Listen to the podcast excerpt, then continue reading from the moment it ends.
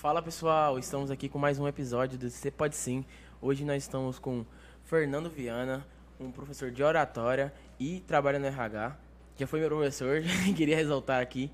E estamos com ele, queria agradecer a presença dele aqui. Muito obrigado, Fernando, por ter é, sua presença. Aí hoje a gente tá aqui para conversar, ter um papo desenvolto aí. E é isso. Estamos aqui com meu amigo João também. E aí, João? Salve, rapaziada. Primeiro podcast aqui, se Deus quiser, tô no próximo também. É, hoje aí o papo aí vai ser descontraído, muitas dicas. Vamos aqui para a primeira pergunta já, né, para começar logo. Então, Fernando, é, ficamos sabendo aqui que você trabalha com RH e é professor de oratória também. Como que você, você se organiza nesses dois empregos? Tá, pique o Júlio. Primeiramente, queria dar boa noite para vocês, tá? Agradecer pela oportunidade, tanto para a escola e tanto para vocês, tá? É uma honra estar tá aqui. E parabenizo o projeto, que eu acho que é um projeto que tem tudo para ir para frente e é um projeto bem bacana e está bem alinhado pelas outras é, entrevistas que eu consegui acompanhar. Então, só queria deixar meu parabéns e meu muito obrigado, tá? Obrigado. E respondendo essa pergunta, não é tão difícil. Mas é, o que a gente precisa ter um pouquinho é de agenda. É complicado gerenciar tudo isso, porque hoje eu tenho, eu acabo atuando na área de RH no escritório de contabilidade aqui de Sertãozinho mesmo, o Prisão Contabilidade, e é um escritório que eu já estou há 10 anos. Então, é, eu trabalho lá em horário comercial mesmo, das 7 às 5, e os cursos de oratórias costumam ser ministrados de finais de semana ou em horários paralelos, por exemplo, terça à noite ou sábado, o dia todo, então varia muito de quando abre turma. Porque além do, dos dois trabalhos, eu também estudo, eu faço faculdade. Então Rapaz, tem que. Pau pra, pau pra toda a obra. Então tem que conciliar bem, porque às vezes eu não posso pegar, tipo, falar assim que eu tenho final de semana, é muito difícil. Eu falar assim, ó, dá pra fazer um rolê, dá pra ir pra fazer alguma coisa. Não dá porque meu sábado a maioria da parte tá na escola. Aí vou chegar em casa às 6 horas da tarde, às vezes sem pique ou tem que estudar. Então é um, um pouco, é, vamos falar assim, gostoso, gratificante, mas também é, é pauleira. Ah, eu tipo, eu trabalho como designer, né? Eu acho que algumas pessoas da escola conhecem aí. E tipo, só com design eu eu fico perdido. Tem vezes que tem pouca demanda, eu faço uma bagunça. Tem vezes com, com a agenda montada, tudo certinho, vai rapidinho. Mas é, é bom, essa correria é boa, é gostosa. É, eu curto, é que nem eu falei, tipo, eu acho bacana você se estruturar, você ter essas rotinas. Uhum. Porque, querendo ou não, é um compromisso que você assume. Tipo, mesmo que hoje, vamos falar assim, eu, eu atuo nas duas áreas, eu tenho um compromisso com o escritório, eu também tenho um compromisso com a escola hoje, que é a Microlins que eu, que eu dou aula. Então, a gente sempre tem que manter alinhado. Às vezes, por exemplo, falar que não tem pendência, vamos falar assim, às vezes eu tenho que resolver alguma coisa para a escola, até para quem era aluno tinha meu WhatsApp, falar, galera, deu alguma coisa, estão com alguma dúvida, vocês podem entrar em contato, só que eu tenho horários determinados que consigo responder. Então, é um pouco complicado conciliar, uhum. mas não é impossível. Só vai querer um pouquinho assim, realmente, dedicação, um pouquinho de prática que dá para levar. Mas eu acho muito gostoso essa correria, assim. É, tipo, enche seu, sua, sua mente, não dá tempo de, de ficar pensando coisa ruim, então. É, eu é falo bom. assim, tipo, que mente parada, ela acaba sendo oficina para você ter inúmeras coisas. Eu sou muito hiperativo, então eu perco também, eu tenho até um, um pequeno problema que às vezes eu perco minha atenção muito fácil. Então, é, isso também é uma forma de eu conseguir gerir e também diminuir um pouquinho o estresse, vamos falar assim. Que hoje, se eu passo estresse no escritório, eu acabo tendo uma situação totalmente diferente dando aula, tô rindo com o aluno, tô tendo outro tipo de contato, ou às vezes eu tô ajudando ele com um dia ruim, alguma coisa assim, que é bacana que também me alivia meu estresse. Então acho que é tipo uma balança, um compensa o outro. Uhum. Falando um pouco da sua, da sua, trajetória, você é aqui de Sertãozinho, de onde você nasceu em outro lugar? Sim, meus pais são de outro estado, mas eu nasci aqui em Sertãozinho. Nasci e criado até aqui até agora. Entendi. É, nascendo e criado aqui, como é que começou a sua trajetória? Então, vamos falar assim, tipo, eu nunca, eu não vim de uma família, vamos falar assim, bem estruturada. Sempre, nunca passei necessidade, mas sempre foi tranquilo, sempre deu para viver. Então, uma das maiores inspirações que eu tenho hoje de vida, que me incentivou a seguir isso, é minha mãe. É, porque sempre ensinou, tipo, ó, o que, que você quer, você vai correr atrás. É muito difícil cair do céu, nada cai do céu. Então você vai ter que correr atrás das suas coisas. Então desde pequeno, vamos falar assim, ela sempre me cobrou estudo, ela sempre cobrou para os filhos dela estudarem pelo menos o ensino médio. Uhum. Ela falava assim, ó, você tá vendo como teu pai sofre?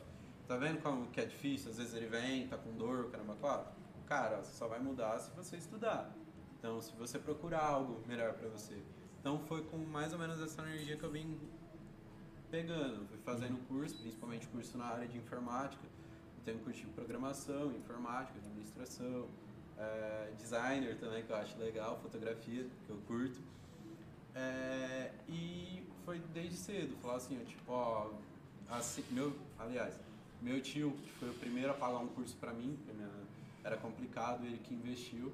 Assim que foi possível, eu comecei a dar aula na escola onde eu fazia o curso, para pagar meu curso. Então foi sempre assim, estudo, trampo, estudo. Minha rotina praticamente sempre foi assim desde os 16 anos. Uhum. Você é estudante de escola pública? Veio de escola pública? Sim, sim. Sempre foi escola pública. Eu nunca. Nunca não. Falo assim, eu não tive a oportunidade de é, participar de uma escola particular. Uma por falta de informação, porque até na época que eu estudava, tava, quando eu estava terminando o ensino médio, estava entrando o IFESP, que é um, uma excelente escola, quem eu torço e é, recomendo para que todo mundo é, participe, se for fazer a prova ou dos cursos, porque onde que você vê essa diferença? Tipo, ó, de escola pública para uma escola particular, diferença de ensino, quando você vai precisar prestar uma grande prova, vamos falar assim, do Enem. A primeira vez que eu fui fazer o Enem, eu fiquei totalmente, tipo, desesperado, porque me solicitava coisa na prova que eu não tinha na minha escola. Não por falta de ter professores bons, sempre eu tive excelentes professores, mas a didática mesmo do ensino em geral era muito restrita. Uhum. Então, sempre foi escola pública, graças a Deus. Deu e... Mas deu certo?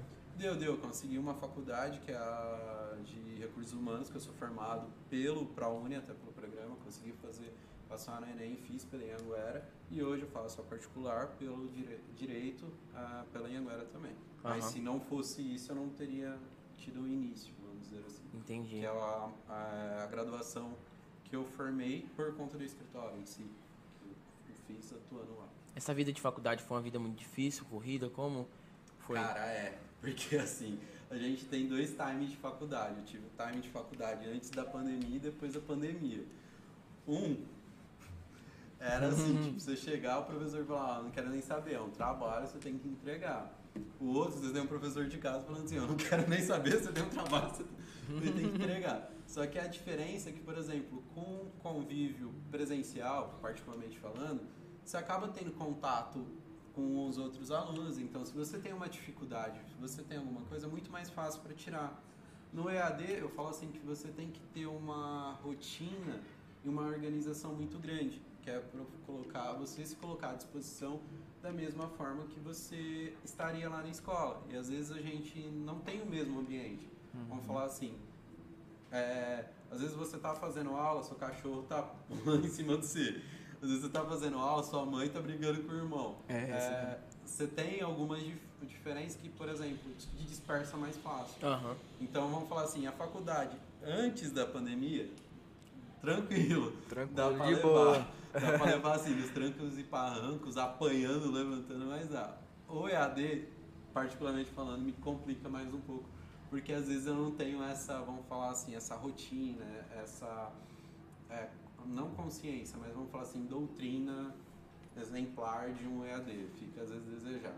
Uhum. Mas como é que você conseguiu levar?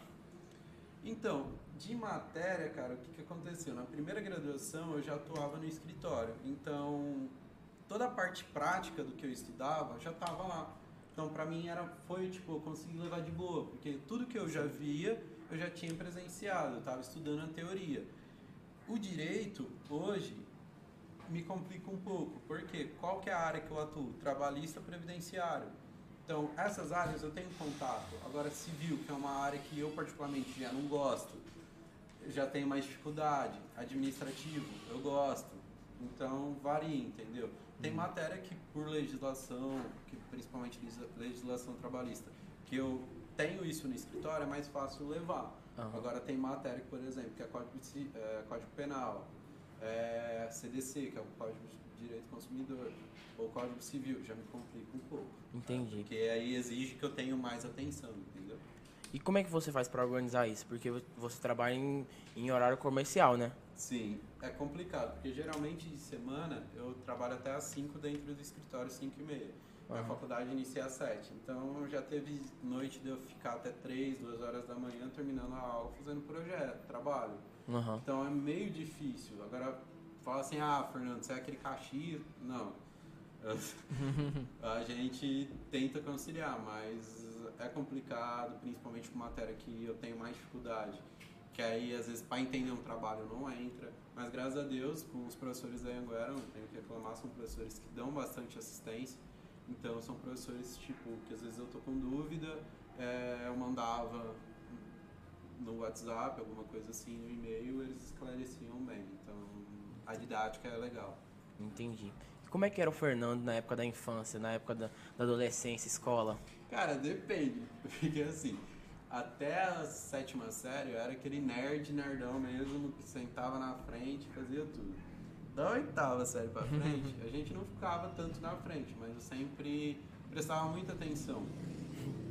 Porque o que, que eu aprendi? Eu falava assim, tipo, ó, o professor ele tá lá pra ensinar, você- no mínimo você tem que estar lá pra ouvir, você tem Sim. que estar lá pra aprender. Então, eu sempre procurei isso, tentar entender ao máximo. Só que falar assim, ah, eu sempre fui Caxias, Caxias no estudo. Não, uma época da minha vida sim, eu peguei sempre firme e forte. Nunca fui tirar nota baixa, nunca fui. Também um tempo parei de estudar muito, para prova, principalmente no ensino médio, conseguia ter nota, só que conseguia ter nota como?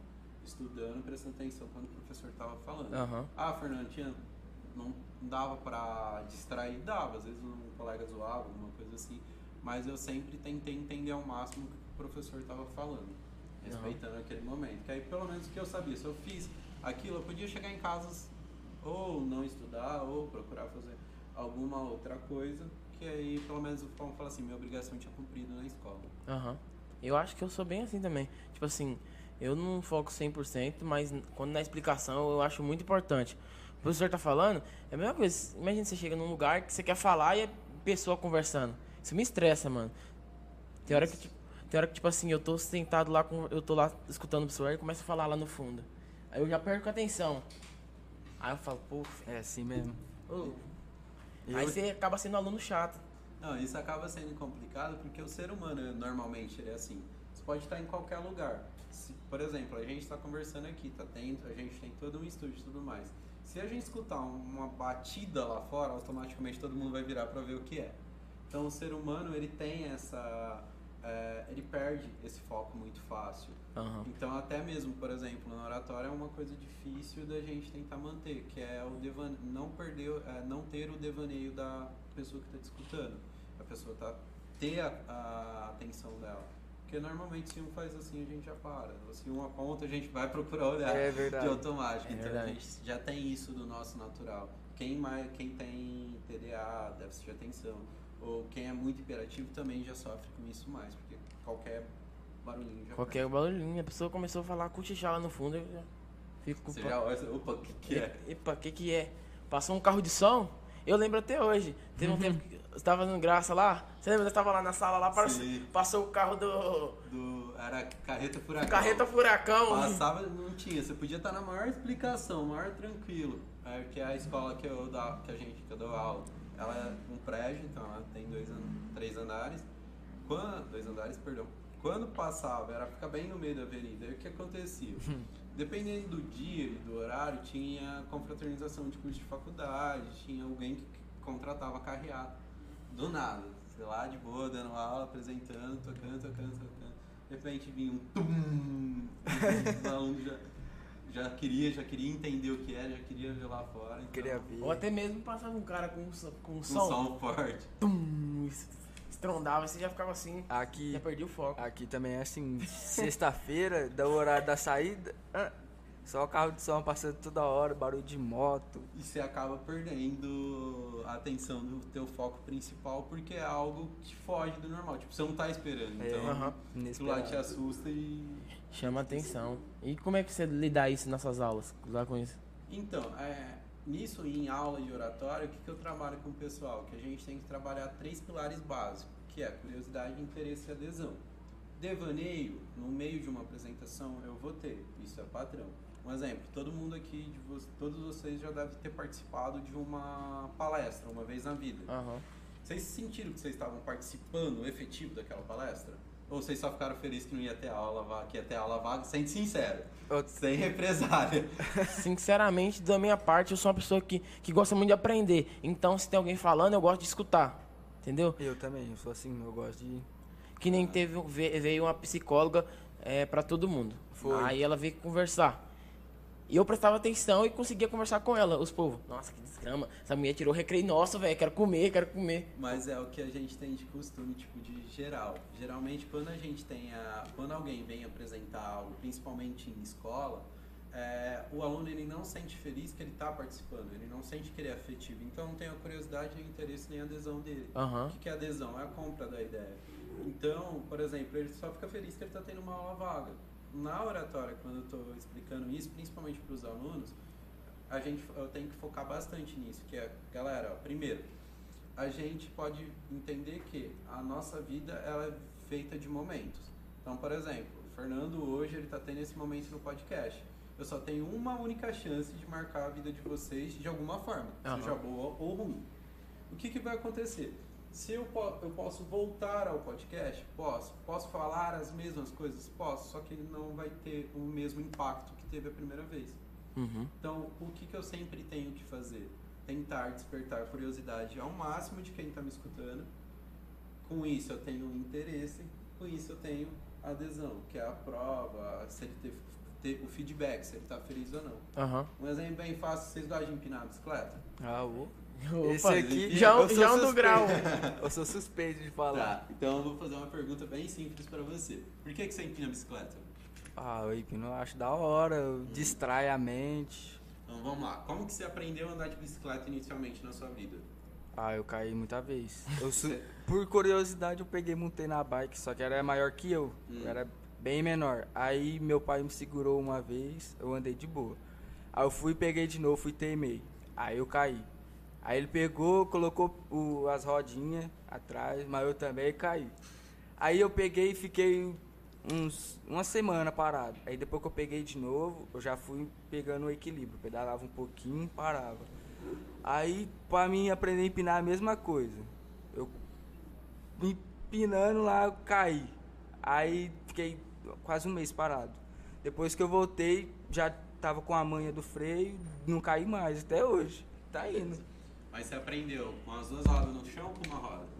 Então, primeiramente, foi as duas rodas de chão. Tá, então vamos lá. Normalmente, então acho que todo mundo deve concordar, até mesmo quem está escutando, que o normal que a gente aprende a andar de bicicleta é sempre com as duas rodas no chão. Uhum. Quando a gente vê, mesmo que esteja num ambiente normal, assim, que seja o costume, quando a gente vê uma roda no chão e outra para cima, que é o empinar, é algo diferente, não é? Aham. É algo que a gente não espera. Então, o que, que eu brinco com meus alunos? Eu dou esse exemplo em aula. Eu falo assim que todo mundo, Ah, quando eu dou esse exemplo de bicicleta, porque fica bem nítido.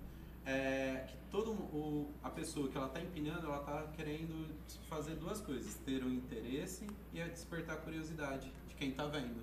Uhum. Ah, Fernando, mas peraí, eu internamente torço que caia e se arrebente. Gente, tem pessoas que pensam assim, não vão mentir. Mas querendo ou não, essa pessoa, ela tá, você conseguiu despertar nela a curiosidade, o interesse e a adesão. Qual que é a adesão? Que você caia. Aham. Não é o que você espera, É. mas é o que tem. Então eu falo assim, que ora- um exemplo, na oratória a gente tem isso nesse exemplo bem prático. Então, o que, que eu sempre passo para meus alunos? Galera, ó, vai ter momento descontraído? Vai ter momento descontraído. Pra não cair na que- mesmice, né? Para não ficar na mesmice. Porque oratória é conversa. Então não tem como eu chegar para uma aula e falar assim, cara, não vai ter interação. Tem que ter interação. Uhum. Isso é ponto. Só que, só que tem hora que eu tenho que passar teoria. Teoria, às vezes, não vai ser bem legal. Não vai ser bem interessante. Mas como que eu vou fazer isso interessante para adolescente? Um exemplo. Ou para um senhor como que eu vou trabalhar isso? Trabalhar com coisa que, ela, que ele pode ter no dia a dia. Uhum. A mesma coisa no escritório. Às vezes, ah, eu tenho que dar um exemplo, eu tenho que ensinar algo. Eu vou ter que mudar a forma que eu estou falando, eu vou ter que mudar o que está sendo dito, não só para que a pessoa entenda certo, mas que ela, pelo menos, eu tenha interesse e atenção para ela ouvir, tentar entender. Então, Essa. geralmente, essa, a, a- a- a- vamos falar assim, essa, essa skin que eu uso. É. Fala assim, habilidade, é, curiosidade, interesse e adesão. Trabalhar com essas três ferramentas. Curiosidade, eu tenho interesse, com interesse eu tenho adesão. Trabalhar com esses três pontos. Entendi. Nessa, quando você ingressou nesse trabalho de, seu, você já tinha interesse de, de antes ou foi alguma coisa que foi surgiu pra você, uma oportunidade e você pegou com a mão? Então, o trabalho no escritório foi tipo assim, uma coisa que eu não consigo explicar, literalmente. Porque quando eu era mais novo, eu falava assim, velho, quando eu crescer, eu quero ser engenheiro mecânico. Vocês podem notar, minha cara de engenheiro mecânico é o melhor. Tem o cara que sabe fazer peça lindamente, assim. Aí o que, que aconteceu? Eu já tinha contato com RH indiretamente com, auxiliando meus pais. Às vezes meu pai, meu tio lendo algum olerite, fazendo alguma coisa, mas eu não tinha noção do que era. Aí eu fiz o curso da DOT e consegui entrar no escritório de previsão e contabilidade. Isso com 17 anos. Eu comecei a trabalhar como office boy. E qual foi o feedback que eu tive disso inicialmente? Me falava assim, ó, você vai trabalhar como office boy, mas você vai pegar pão e levar a compra para os outros. E é algo totalmente diferente, cara. E que eu falo assim, onde eu cheguei hoje, eu tenho que agradecer onde que eu comecei. Porque querendo ou não, eu era muito vergonhoso. Pra vocês terem ideia, no meu primeiro dia de trabalho, é, eu fui entregar um documento para responsável, para gerente, a Valéria até, fui entregar para ela, eu tremia. Isso ela não tava nem me dando uma bronca, ela só tava me dando bom dia, eu tava assim, tremendo. Ela, bom dia, Fernando. Eu, ela, Fernando, fala, eu, uhum. Era muito travado, era muito travado. Então, o que, que eu tive de contato? Contato com outras pessoas, contato com outros clientes. Aí surgiu a oportunidade para eu passar para dentro, para dentro do escritório, que é fazer serviço interno e parar de office boy. Aí foi onde que eu entrei no RH, que aí eu fui pegando o gosto. Só que o que eu acho que mais me motivou foi escutar uma coisa que eu escutei quando eu tinha 17 anos. Porque assim, hoje aparece, eu sei que hoje eu pareço um cara de mais velho, mas antes eu parecia cara de novinho pra caramba. Então era muito difícil alguém me levar a sério. Então eu tinha que falar às vezes pra um cliente que estava 10, 20 anos no mercado, falar assim, cara, ó, não faz isso, que isso pode gerar um prejuízo, você tá errado. Eu escutava assim, ó, o que que esse moleque Tá falando. tá falando e se eu tô 10 anos no mercado, o que, que você entende? Então, uma coisa que eu escutei foi falar assim, ó, Fernando, você não serve pro RH. Foi uma das coisas que mais me motivou. Ah, aí eu que- vou. Porque eu falei, não, cara, tipo, é um bagulho que eu sempre falei nas minhas aulas. Eu falo assim, eu, eu entendo e falo que ninguém pode falar que ninguém é incapaz. Todo mundo tem uma capacidade. Quem define seu limite é você. Eu não posso chegar pro Luiz e falar, Luiz, você não vai conseguir. Não, eu não tenho conhecimento das táticas, o conhecimento da técnica do Luiz, ou você, João, não posso pôr esse limite em cima da, em cima da pessoa. Cada indivíduo tem seu próprio limite, ele tem que reconhecer seu próprio limite. Aham. Aí que eu falei, falei, beleza, não vou. A cliente ligou pro meu, pro meu chefe e falou assim, eu não quero ser mais atendida por ele, porque ele tem 16 anos e ele tá muito novo pra estar onde que ele tá, pra estar fazendo o que ele tá. Nossa. Aí eu falei, não, beleza. Falou isso, agora vai pagar com a língua. Aí uma coisa que eu tive três grandes pessoas que me ajudaram bastante no decorrer, que é o Aldair, queria mandar um abraço pra ele, lá de Cruz das Costas. O Celso, que infelizmente hoje ele não tá mais aqui, ele na época do Covid faleceu, pra mim foi uma grande perca. E o Leonardo, que é o diretor do meu departamento. Com duas pessoas, que foi o Aldair e o Celso, eles me ensinaram o que é ter proatividade, que é o ter garra, é o que é abraçar as coisas e resolver. E com o Léo, ele me ensinou que conhecimento, cara, você não é roubado. Vamos falar assim, vocês têm casa, carro, moto, é, bicicleta, o que, os bens materiais de vocês podem ser levados. Hoje você pode sair daqui, ou, por exemplo, hoje eu posso sair da escola e não, não tem mais meu bem. Posso perder. Mas conhecimento é uma coisa que ninguém tira. Verdade. Quanto mais conhecimento você tem, menos você se sente desalocado em qualquer conversa. Então, o que ele me ensinou, o Léo, ele falou, cara, procura sempre mais. Procura aprender e entender o que você faz, o que você fala. Aí foi unindo essas. Puxar o microfone. Perdão, viu? Desculpa. Então foi unindo essas coisas que me fez ir pra frente e conseguir levar isso, tipo, apanhando, tentando entender, aprendendo, indo com garra e tá, che conseguir chegar hoje onde eu cheguei. Entendi. Eu acho que a crítica é a maior motivação que você tem. Sim. Só que a gente tem que entender o que é uma crítica e o que é uma crítica, uma crítica construtiva e o que é uma crítica. A crítica construtiva, eu vou te pôr pontos que você tem que melhorar.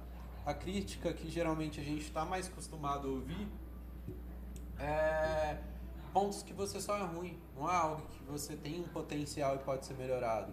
Aham. Então, hoje a gente, eu falo assim que o ser humano tem hora que ele é muito ego- egoísta. Ele sempre vai falar teus pontos ruins, é, seus efeitos, não Aham. suas qualidades. Que eu acho que além de crítica, no ambiente de trabalho a gente também tem que ter uma coisa chamada que é feedback. Uhum. Que é, por exemplo, você acertou, beleza, acertou, parabéns, ó, foi seu. E nunca pegar mérito de ninguém.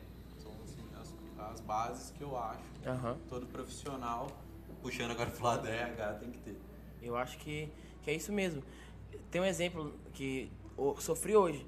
A professora fu- tava explicando, aí nós tava vendo que não tava batendo muito. Eu falei, que negócio é esse? A professora tá, tá explicando errado. Aí eu fui falar com ela, aí, os- aí a sala todo mundo riu, ó, tá ensinando pra professora. Aí, tipo, a professora, ela acerta a vida inteira. Uma vez que ela, que ela erra, Ela é criticada. ela é criticada. Mas isso você tem em qualquer ambiente de trabalho. Vou, vou trazer o meu como exemplo em ambos. Cara, eu posso acertar com qualquer aluno, eu posso acertar com qualquer cliente. Posso fazer assim, é, o aluno fora do meu ambiente de trabalho me reconhecer, me falar que eu sou um bom professor do caramba 4. Beleza. No meu ambiente de trabalho é a mesma coisa. Só que erra com alguém pra você ver. Tipo, se eu erro com um cliente, eu posso ter feito mil coisas com ele certas. Eu errei uma, eu já sou um profissional que não tem que ter. Principalmente na área que eu atuo, que é a área assim, eu tenho que é, controlar o conflito entre o cliente e o próprio funcionário do cliente. Aí o cliente acha que eu estou puxando sardinha pro funcionário, o funcionário acha que eu estou puxando sardinha pro cliente e fica aquele cabo de guerra. Eu lá no meio tentando intermediar. Então é muito hoje, é muito difícil hoje você conseguir agradar. Vamos falar assim, que nem um, um que minha mãe fala, nem Jesus agradou quem, quem. Realmente. Mas eu acho que falta muito para qualquer profissional esse reconhecimento e não o apredejamento. Você errou, beleza, eu não preciso te crucificar porque você errou. A gente é ser humano, a gente é passivo do erro, naturalmente. Agora, aprender com o erro e ver como que a gente vai tocar para frente, eu acho que isso tem que ser o importante. É o mais importante, né? Você olhando com o erro, você vê os seus, seus acertos seus erros. E você não faz mais aquilo. É muito importante. É uma coisa que eu falo assim, que o ser humano, ele aprende com o erro, não aprende com o acerto. Você pode acertar, qual que é seu feedback de que você acertou de primeira? Você não tem uma comemoração, você não entende. Agora, você erra, você aprende. Aham. É, vamos falar assim, você quando você é pequeno, você soca o dedo na tomada, Vamos você aprende que aquilo lá dói. Mas primeiro você tem que socar o dedo na tomada para você saber que, é, que gera um prejuízo. Uhum. Entendeu? Que gera um dano. Antes, só sua mãe falando, você fala assim, Você não acredita, você fala, o que, que essa véia tá arrumando? Tanta vez já Que que quebramos tem? a cara por causa disso. Sim. Depois que quebramos a cara, que nós foi refletir que a mãe estava certa a maioria das vezes. E é um ponto, tipo, até você ter esse contato, até você ter essa dinâmica, você não acredita que seus pais estão certos. Aham. Você não leva isso pra frente. Então, pra você, até você ter a sua autocomprovação, você ter um feedback negativo ou positivo da situação, você não vai ter a mesma experiência que seus pais tiveram. Aham. Então, é por isso que a gente duvida. Então, a gente tem que sim errar, a gente tem que sim aprender, só que um- vamos colocar um nível de moderação, não dá pra É. extrapolar aham. é, em partes. É isso aí. É, já você tá falando um pouco do seu trabalho, fala um pouquinho, é, desmembra um pouquinho pra gente o que é o RH, pra quem tá em casa e não entende. Tá, aqui a gente tem duas variações. A gente tem o RH e o departamento pessoal. O RH ele vai trabalhar com a parte de recursos humanos, então ele vai trabalhar mais voltado pro, com recrutamento e seleção, plani, é, plano de treinamento, é, capacitação, plano de cargos e funções, que são algumas ferramentas que a gente tem administrativa para colocar na empresa. Uhum. O departamento pessoal vai cuidar mais da parte pessoal. Então vamos falar assim, é de uma demissão, um cálculo de uma demissão, um cálculo de uma folha de pagamento, é, questões de afastamento, ele vai ter toda essa dinâmica. Então a gente tem essa separação. A gente teve, na verdade, uma utilização do termo recursos humanos, departamento pessoal, em termos de evolução, depois da, da revolução industrial que a gente, da terceira revolução industrial, que foi a revolução da máquina. Uhum. Por quê? Onde, antes a gente tinha o ser humano, tipo, nós mesmos, como peça. Então, como que uma empresa via um trabalhador que atuava para ela? Descartável, né? Descartável. Ó, você se matou, quebrou, rala, vamos colocar outro no lugar. Então a gente veio com a reforma, criação de leis trabalhistas, tudo mais, começar a ter essa desmembração de departamentalização do DP, que é hoje um braço fundamental, só que não é muito bem valorizado, vamos falar assim. A parte de recursos bem humanos ele não é muito valorizado dentro de uma empresa. Por quê? Ele é o cara que ele é xingado. Vamos falar assim, a pessoa que ele é xingado. Por quê? Não, obrigado. É, é, se dá algum problema na sua folha de pagamento, culpado é o departamento pessoal, não é o sistema, ponto que apurou errado. Se você é mandado embora, você vai passar onde? No departamento pessoal, no RH. Então a gente tem muita, é, muito disso. A, a gente às vezes é um, é um departamento fundamental, importante, mas às vezes a gente não tem um departamento bem valorizado, que é o departamento que mais sofre, vamos falar assim, perseguição, problema, tudo é o DP, porque ele tem essa relação humana que ele tem que gerenciar. Conviver com humano é difícil, né? Conviver Não, com ser é humano. complicado. Conviver com ser humano é complicado. Por quê? A gente depende muito da relação. Então, a gente tem que ter hoje, tipo, a gente de um contexto geral tá trabalhando com uma ideologia, vamos falar assim, mais é, empática da situação, é que ninguém tá 100% todo dia. Uhum. Ninguém tá feliz todo dia. É, Às vezes você tá pa- passando por um problema dentro de casa que hoje já desmistificou aquilo, ó. Eu tenho problema em casa, fica em casa. Eu tenho problema no trabalho, fica no trabalho. A gente não tem uma chavinha que a gente consegue desligar. Então vai ter vezes que eu não vou conseguir chegar no meu trabalho sorrindo, alegre, mesmo zoando, mesmo brincando, caramba, quatro, porque às vezes eu posso estar trabalhando, passando por um momento, uma, um momento difícil, alguma coisa na minha vida social. Então às vezes eu tenho que entender isso. E às vezes também eu preciso do outro lado, que está escutando, ou que, que é o que está sendo gerenciado o conflito, também ter empatia do que às Aham. vezes, por exemplo, eu estou chamando a atenção, estou fazendo alguma coisa, não é um problema com a pessoa Luiz, não é um problema com a pessoa João. É um ponto que eu tenho que pôr que tem que ser melhorado. Então acho que a gente tem que colocar muita empatia, como que fala e o jeito que fala. Que eu sempre eu falo isso na aula de oratória, que uma mensagem mal interpretada, ela não é o que é falado, é como é falado. Então hoje eu posso falar ter o mesmo sentido para dar três sentidos para a mesma frase, Pá, posso, mas sim como eu me expresso. Se eu expresso com um pouco mais de raiva, a pessoa não vai entender Você pode estar elogiando a pessoa. Posso, só que a pessoa não vai entender isso. Entendeu? Aí qual que é a regra da oratória que eu falo? A gente tem que mudar. O problema, o culpado, não, se a gente for ter que denominar um culpado, o culpado não é quem escuta, é quem fala. Aham. A gente pode entender que somos uma televisão. É, um exemplo básico, todo mundo aqui teve aquelas TVs de tubo, né? Acho que aquelas TVs velhas. Tem até hoje. Um exemplo, quando ah, vocês, quantas vezes vocês ficaram ajudando o pai, mãe a virar a antena para pegar um sinal legal? Quando era pequeno, muito. Contava às vezes. Muito, não é? Agora Então, melhorou que é digital. Não Graças a Deus. Mas o que, que antes a gente tinha? Eu falo que um ser humano era igual uma, é igual uma emissora de TV.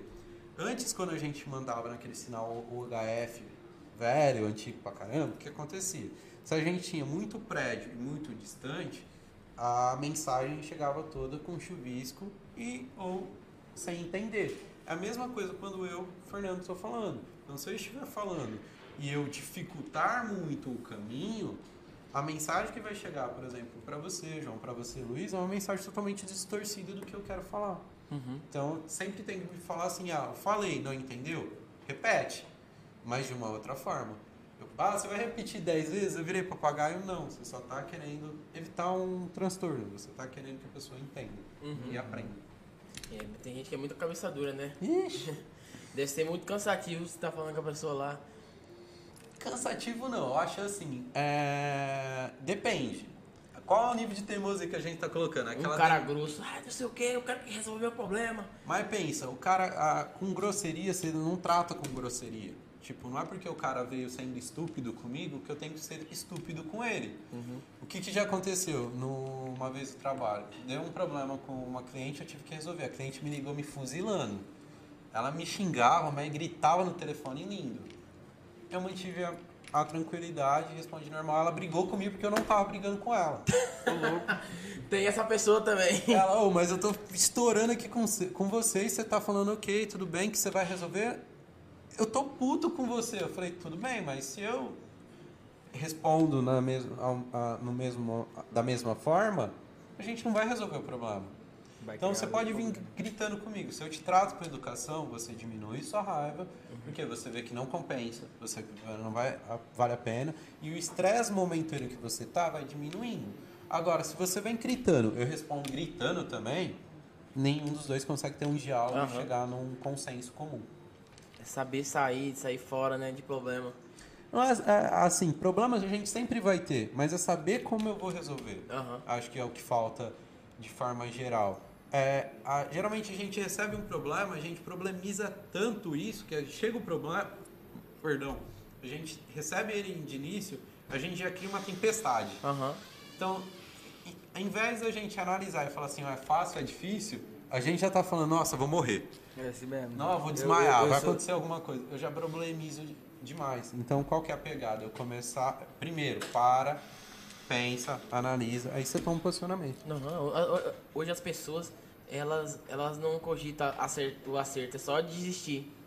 É mais fácil. É mais não, fácil. É mais, é mais fácil assim, ah, tipo, por que eu tô batendo nisso? Por que eu preciso entender isso? Ah, não, deixa. É mais leve. Então, tem muitos casos que a gente não pode generalizar, mas a desistência ela acaba sendo o viável porque é o fácil. Agora, ou repassar o problema para frente. Tinha uma frase que eu sempre escutava de um que eu escutei de um colega assim de trabalho que ele falava assim: "Você quer que um trabalho seja feito rápido? Um exemplo, você passa por um preguiçoso. Pô, mas vai dar um trabalho para um preguiçoso? Sim, porque ele vai ter o jeito mais fácil e mais rápido para se livrar daquilo. Agora, você quer ter um resultado efetivo, então passa para quem pode estar lotado de serviço. Porque ele vai resolver da forma correta, com a mesma atenção que ele tem para resolver os demais. E que isso não vire uma desculpa, tá? Para todo mundo socar.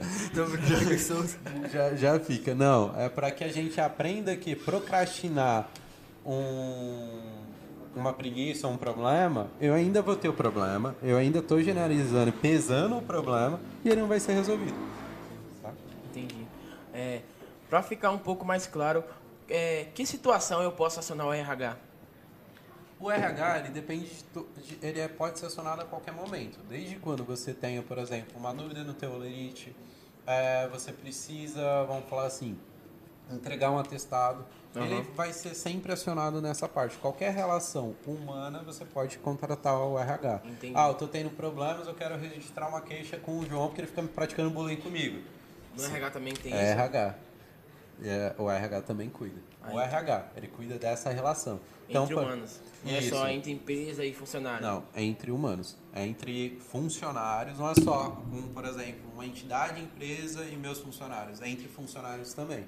Existe muita, uma coisa em grandes empresas, que vamos falar assim, em empresas de grande porte, a gente tem uma situaçãozinha que a gente depende que o RH controle. Então a gente já tem um departamento de conciliação de conflitos. Então às vezes teve um problema entre vocês dois, você vai ter um mediador instituído na própria empresa que ele vai tentar resolver isso da melhor forma. Tá? Pra, até para não gerar gere desgaste, desconforto em equipe, Entendi. principalmente o trabalho em equipe. Tô aqui com o João aqui, ele fez uma brincadeira que eu não gostei lá no, no trabalho. Você tem duas formas de resolver. Ou você pode chegar no João e falar, ou você pode chegar e passar isso para o seu supervisor, o, o, o, RH vai receber a notícia, tá? E vai ser passado. Só que uhum. isso a gente está falando de grandes empresas. Uhum. A gente sabe que numa rotina, por exemplo, de pequena, médio porte, às vezes a gente não tem assistência. Porque querendo ou não, acaba sendo um pouco um custo muito alto ter um departamento, ter toda essa estrutura dentro de uma empresa que está começando. Entendi. Ou você pode socar a mão na cara. não, aí dá justa causa, tá? Não faz isso não. que aí vocês vão ser demitidos, vocês ainda vão me culpar depois. Mas não, tipo, qualquer tipo agressão, assim, não. Brincadeira, é, gente, brincadeira. vamos supor, eu quero pedir contra a empresa. Aí eu entro em contato com o RH também? Sim, pode. Você pode chegar no RH e notificar ou notificar seu supervisor que em contrapartida ele vai passar isso pro RH. Tipo, ó, não tô feliz, tô pedindo demissão. Eu, João, não, não por motivos pessoais, venho me desligar dessa empresa, tal, tal, tal, tal, tal, tal. Entrega o comunicado ou pro seu supervisor ou ou pro RH, ele vai receber essa informação e vai dar todo o andamento possível de trâmite. Mas qual seria o procedimento de uma pessoa que, que ela deseja do emprego? Então, a gente, conta. ent- a gente tem, indo agora para a parte do direito, tá? A gente tem duas diferenças. Há uma, empre, uma pessoa que ela pede demissão e uma pessoa que ela desiste, que ela simplesmente abandona, tá? O abandono de emprego é quando eu fico sem motivo justificado, tá? Ou seja, por meio de um atestado, ou fiquei internado, ou algo do tipo, eu simplesmente sumo da empresa. Eu não dou nenhuma notificação. A empresa entra em contato comigo, eu não respondo, não falo nada. Simplesmente falo, ó, passei na vaga, trabalhei um dia e sumi. Isso é o famoso abandono de emprego, tá? Agora, o pedido de demissão é simples, é uma carta feita de próprio punho, que da mesma forma que existe aquela frase, ó, passa ali no RH, você vai receber um documento, uma folha A4 de- ah, com a empresa. Em palavras mais simples, você está sendo mandado embora, ou você cum- cumpre 30 dias, ou eu não quero ver sua cara hoje. Você pode receber uma carta de um jeito irônico, simples, dessa forma. A mesma coisa o funcionário, ele pode fazer uma carta falando assim, ah, eu não estou... fe- é, exemplo, tá? Não pode ser feito com esses dizeres. É, estou saindo da empresa, tchau, boa, bom voyagem, Riverdale, até mais, até, até lá. É o mesmo sentido, eu vou ficar aqui 30 Tchau, dias. obrigado. Tchau, obrigado, esquece. Hum, Você pode... Tô brincando, Esquece, pelo amor de Deus. Esquece. Pai se demitiu. Estourei, ganhei na Mega Sena, nunca mais vocês me viram. Não rola, tipo, esse tipo de pedido de demissão, por quê? Um exemplo, tá? Fernando, eu não posso falar isso, não. Porque, querendo ou não, isso denigre. Isso é, vamos falar assim, isso é agressivo. Da mesma forma que a empresa ela não pode tomar uma, é, esse tipo de conduta, o funcionário também não pode. Tem muita, é, de forma geral, tem muitas pessoas que não entendem que acha que só a empresa tem obrigação, funcionário também tem.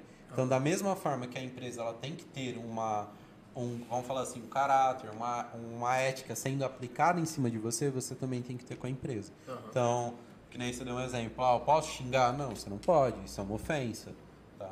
Então, as demissões costumam ser assim, ou um abandono de emprego, que é o funcionário desiste, ou uma justa causa, que que é uma falta muito grave, você comete um erro muito grave, aí você pode ser demitido por justa causa. Ou quando o funcionário chega e pede demissão, ou quando a empresa fala, ó, essa relação já tá tipo um termo de relacionamento, não é você, sou eu, não, a gente não dá mais certo, você é flamenguista, eu sou palmeirense, não encaixa, então, ó, vamos terminar? Tipo isso. Entendi. Mas quando a pessoa pede demissão, ela geralmente ela não tem os mesmos direitos quando ela é mandada embora, né? Ó, os únicos direitos que, uma, que um funcionário perde quando ele pede demissão, que ele perde, que ele não tem, é o saque do fundo de garantia, o direito da multa rescisória do, sobre o fundo de garantia, que é o famoso 40%, e da entrada no seguro-desemprego.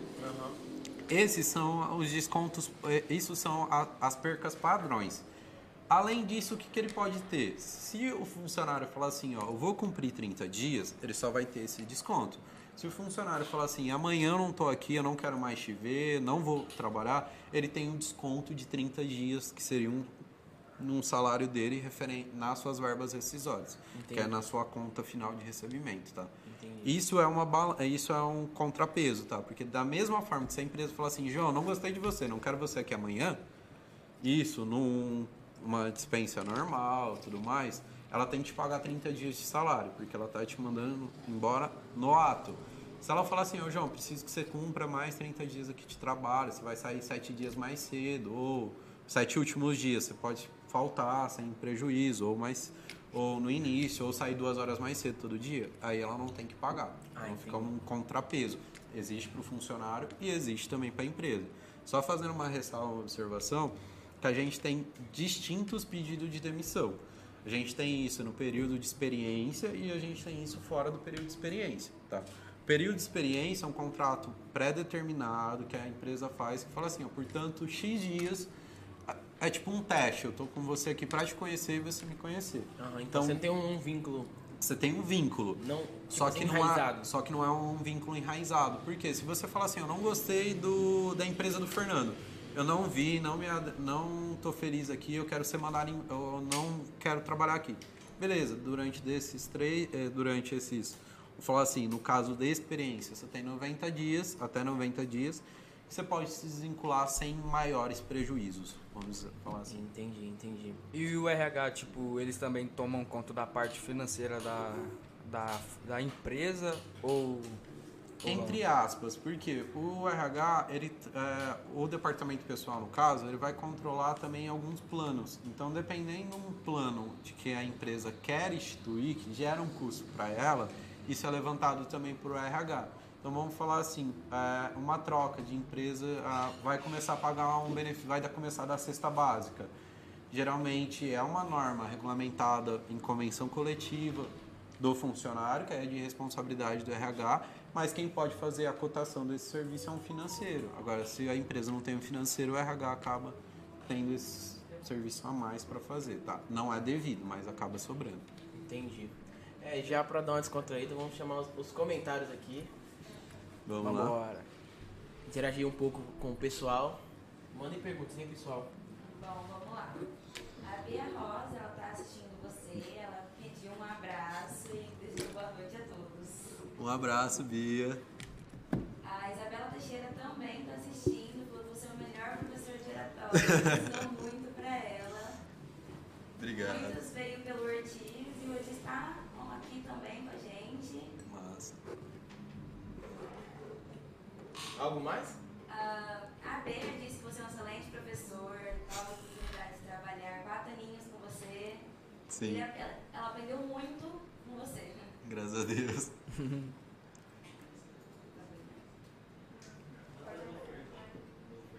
Daniela Ariane também tá aqui. Você é ótimo em tudo.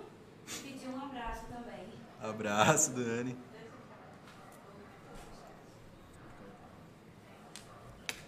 Tem uma pergunta aqui do Marcelo Pereira perguntando se a empresa ficar enrolando para te dar esses 30 dias de férias que tem a cada 12 meses de trampo. Posso recorrer a algo, fazer alguma reclamação e tal no RH? É que assim, a gente tem uma diferença, tá? Do período de férias, principalmente. Porque o que, que o pessoal entende? Ó, formei um ano de trabalho na empresa. Quer dizer que no mês seguinte a empresa já tem que me colocar de férias. E não é bem assim. É, Para férias é contado uma coisa chamada período, período aquisitivo, que é o período que você tem que ficar de um ano, que você adquire 12 meses de férias. E a empresa tem até mais ou menos 11 meses após o período que você adquiriu para ela te colocar de férias. Então vamos falar assim: se em novembro de 2021 você adquiriu o direito de férias, você teria até outubro de 2022 para a empresa te colocar. Só fazendo uma ressalva: quem escolhe quando vai ser quando vai ser colocado de férias é a empresa, não é o funcionário, tá? Então, se a empresa falar, se o funcionário falar assim, ah, mas eu quero sair em agosto, não deu para sair em agosto, ela te coloca em setembro, escolha de período de férias não é funcionário, é a empresa que faz. Mas a empresa pode aceitar, né? Falar, pô, favor. Não, pode. Isso geralmente é, acaba sendo um acordo mútuo, até mesmo para não criar um, um conflito com o funcionário e tudo mais. Só que a gente tem que entender prazos. Então, dependendo do prazo, às vezes a empresa, mesmo que seja da vontade dela, não vai conseguir te encaixar porque ela pode ficar desfalcada. Aham. Mas, ah, isso é uma observação. Existe sim, a, a terminando a, a resposta, existe sim uma penalidade que é, se ela passa desse prazo exemplificado que eu dei, vamos falar assim, se ela vai te dar agora em dezembro de 2022. Essas férias já constam como vencida, então você tem o direito de recebê-las dobrado. Então vamos falar assim, se seu salário é mil, você vai acabar recebendo dois mil, tá? Entendi. É, Fernando, é, na linha do tempo aí, como foi, começou? Foi oratória, RH? Como é que foi sua trajetória aí? Oratória foi as últimas coisas ultimamente. Primeiro começou com RH e sendo professor de informática básica e curso de programação de computadores. Depois RH e administração e agora tá RH e oratória. E oratória, né? Isso. É, mas no começo, sua família te apoiou? Como que foi essa trajetória aí? Então, minha família sempre foi assim, tipo, a minha família nunca pôs com, foi nada contra projetos, principalmente que, que é questão de trabalho ou questão de estudo. Eles nunca se colocaram contrário, falando, não, você não vai fazer. Não, eu falava, minha mãe sempre falou, você dá conta? Se dá conta, vai. A minha também, sempre fala isso Só que você tem que reconhecer seus limites. Então sempre É. foi isso. E, e não tinha nenhum porquê da minha família falar, ah, não, eu não quero que você faça isso. Porque minha família sempre respeitou e falou assim, ó, faça o que você quer.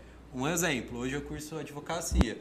Para a maioria da minha família eu escuto assim, que advogado é vagabundo, desculpa o Defende termo, ladrão. tá? É vagabundo e é tudo desonesto. É um feedback que ela tem, mas hoje o fato de eu estar cursando pode ter mudado o pensamento dela? Pode, só que ela também respeita a minha decisão. Uhum. Então eu acho que tem que ter esse equilíbrio. Você já, já puxou a deixa aí, eu já, já lembrei. Eu, até falei um tempo com você que falou assim, ah, eu queria ser advogado, mas ah, os povos falam que advogado só defende ladrão. Tá, puxando sardinha agora a parte de advocacia. Não é que a gente defende ladrão. Os advogados em si, ele não defende o ato, ele defende o direito. Então, eu como advogado, não vou defender que, por exemplo, você matou a pessoa. Eu sei que você matou, eu sei que você roubou. Em tese, tá? Porque também já vão deixar uma coisa muito bem clara que nem sempre a gente tem a confissão 100% do cliente. Às vezes o cliente pode chegar e falar e às vezes o cliente pode chegar e não falar a verdade. Então também a gente fica passivo disso, tá? É um pouco difícil, é um pouco difícil, mas não é impossível. Já teve vários casos que aconteceu isso. Mas assim, eu vou defender o direito dele. Qual que é o direito? Por exemplo, se você matou, se você roubou, se você cometeu qualquer crime, que você seja julgado da forma mais justa e coerente possível. Ah, Fernando, mas o cara matou, o cara tem, para mim tinha que morrer. Beleza. Mas o Brasil não tem pena de morte. Então, é por isso que ele precisa de uma assistência, para que ele não seja julgado de forma errônea. Por exemplo, vamos falar assim, por descuido, alguma coisa, estava brigando com o João, você vem a matar o João por legítima defesa. Os parentes do João ficam sabendo, fica sabendo disso, ele vai e te mata. Eu viro uma, eu viro uma, eu tenho uma sociedade sem lei. Então, qual que é meu papel? Que você seja julgado pelo seu ato, pelo real acontecimento e da forma mais justa possível. Entendi. Nossa, deve dar trabalho, né? É complicado, porque assim, eu particularmente falando, eu tenho essa noção do princípio básico, que eu defendo o direito não ação. Mas um dos fatores muito grandes para que eu não invista em advocacia penal, direito penal, é porque eu não sei se eu estou preparado ainda para fazer essa distinção. Eu, Fernando, falando hoje. É muito difícil, é muito Eu difícil. acho que é muito complicado. Então, são duas áreas que eu não curto atuar. Área família e área penal. Família por quê? Vamos falar assim, ó, seus pais estão separando. Geralmente, quem é o foco da separação? Vou aceitar. Eu vou É, aceitar também. quem é o foco da Tem separação? também. Pode ser.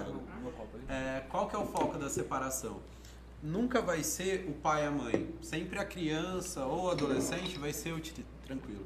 Sempre a criança ou adolescente ele vai ser utilizado como meio termo de cabo de guerra.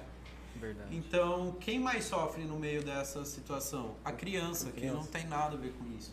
Então, por esses motivos, é um dos fatores que eu não sei se eu teria a concepção que, assim, advogado ele tem uma liberdade de fala, ah, vamos assim, um pouco além de uma pessoa normal no me, pro meio de um juiz. Ele pode falar coisa, só que ele tem que pensar o que, que ele vai falar e ele pode responder por um conselho de ética a forma que ele fala. Mas eu teria que chegar pra mim e falar, gente, ó, o problema é de vocês dois, não é do filho. Então, vamos ter um. Então, como eu sei que essa relação é um pouco difícil, e geralmente numa separação, o que se trata é ego ferido, e não a melhor opção para a criança, que é o ente que está sem tutela, é o ente que está mais sofrendo com isso, é uma área que hoje eu ainda não me vejo atuando. Não falo que eu não vou, é uma área que hoje eu não me vejo. Mas, tipo assim, no meu maior pensamento, eu penso, imagina você ter que é, defender um estuprador. São Uma cri- coisa que, que, tipo assim, foge dos. do meu. Pra mim, esse cara tem, tem que ter a pior pena do mundo. Mas eu tenho que agir com a lei e Cê- falar tudo cê- certinho cê- pra ele. Você não vai concordar, nem sempre o advogado ele concorda com o ato cometido pelo, pelo cliente. Vou voltar a frisar. Aham. A gente vai defender o direito dele, não o ato. O ato a gente sabe que legalmente a gente não pode matar. Ah, mas ou não pode estrupar. Isso não existe. Aconteceu. Eu tenho que pelo menos fazer que ele seja culpado e responda pelo crime numa esfera social, numa esfera onde que a gente tem leis, que regulamentos, que, ela, que ele cumpra o que é o correto Entendi. e não o que é o exorbitante. Não é que ele seja linchado, não é que ele perca a mão, no caso. Mesmo que se isso seja a nossa vontade. Mesmo que eu É. possa ter vontade interna de falar, nossa, mas podia produzir na cadeia? Podia, mas eu vou ter que, que defender o É que, que é viável pro direito dele, não minha opinião. Então é isso, você tem que ser muito profissional nisso. Sim, você tem que ter, você tem que ah, Eu acho que defender o princípio, que fala assim, ah, no direito a gente tem ah, alguns, eh, situa- algumas situações que é para trabalhar com direito que chama princípio, que é o básico, e esse é um princípio fundamental. Então, se por exemplo, se eu não consigo ter essa distinção 100%, não tem como eu atuar nessa área, Entendi. tá? É uma hora bem difícil de atuar, né? É uma, É uma área bem difícil, mas é uma área mais procurada. é uma área Todo que você mundo tem que se forma, isso e- eu falo assim por todos os meus colegas. Eu acho que eu sou um dos poucos que não gosta, que detesta. Porque a maioria gosta de penal, gosta de civil. Eu já não bando por esse lado. Uhum. Me, me- já você falando um pouquinho, me fala qual a diferença de civil, penal, é, São- to- são todas a- as áreas. São as áreas de atuação. Civil, eu vou tratar de relações cíveis. Então, por exemplo, vai ser uma relação de compra e venda. Um exemplo, tá? Bem Ah, entendi. simples. Ser uma relação de compra e venda. Vai ser uma relação de casamento. Sei. Penal, crime. O que, que você cometeu? Ah, você roubou, você fez um furto sem porte de arma, com porte de arma, você matou. Isso são crimes que têm contravenções penais, que existe Entendi. por lei um determinado preço a se pagar pela sua ação. Dire... É, o trabalhista, eu vou cuidar da relação trabalho, porque o funcionário ele é o ente mais fraco dessa relação. A empresa, ela detém de tudo, ela tem o poder econômico, ela que fornece empresa, o emprego, ela que fornece condições, então eu tenho toda uma situação, tá? Ah, o direito administrativo, eu vou tratar o direito empresarial com mais ah, no PEG administrativo. Então, vamos falar assim, questão de tributação, eu já tenho direito tributário, perdão, excluído, que é a questão de recolhimento de imposto e tudo mais. Relações administrativas como, por exemplo, marca, é, vamos falar assim, a Coca-Cola, um exemplo, ela é uma marca. Eu, não, eu, Fernando, posso chegar e colocar uma bebida e falar isso daqui é Coca-Cola. Eu tenho que responder, eu respondo por isso, entendeu? Entendi. Eu queria, tipo, saber mais, assim, sobre a faculdade de Direito. Os povos, tipo, que eu conheço falam, ah, eu fiz faculdade de Direito, mas de primeiro, Direito? O que, que é Direito? O direito vai constituir assim, o direito todo ser humano tem a partir do seu nascimento, tá? Se ele nasceu, aí tem uma discussão, se ele nasce, é, se ele é, um, se ele é anicéfalo, que é se ele não tem capacidades, é, se ele é um feto, vamos falar assim, é, não que não gerado, que ele tem, porque ele pode ter vindo com algum problema. Eu posso, Deficiência. é, ele pode não é uma deficiente, um anicéfalo, ele tem data, vamos falar assim, que ele pode chegar a falecer, porque Ah, ele não sim. desenvolve. Entendi, entendi. Tá.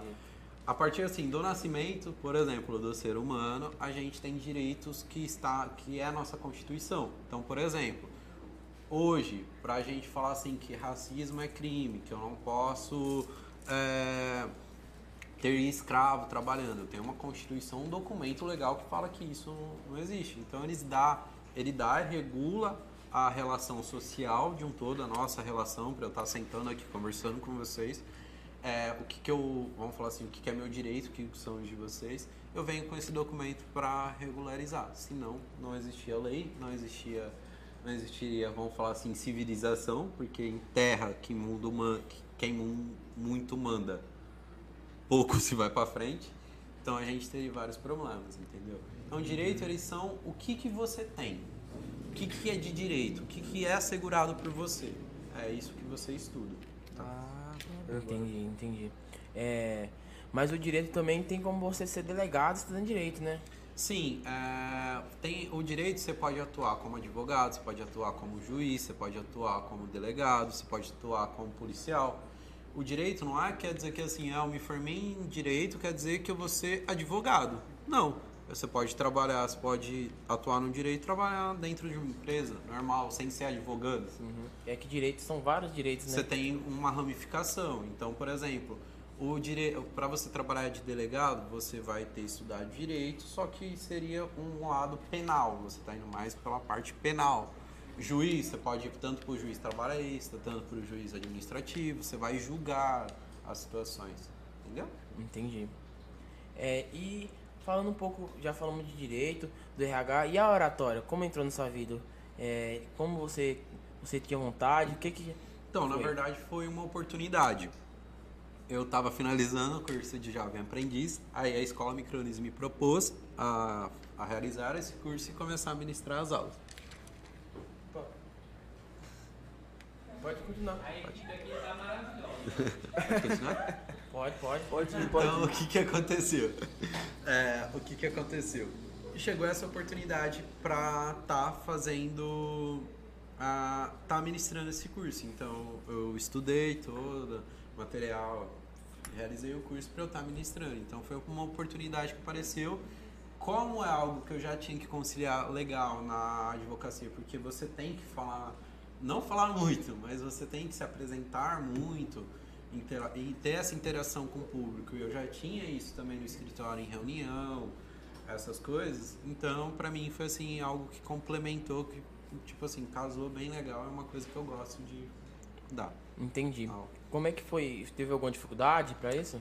Cara, eu falo assim, oratória no decorrer do curso não, mas antes entender o que é uma oratória sim.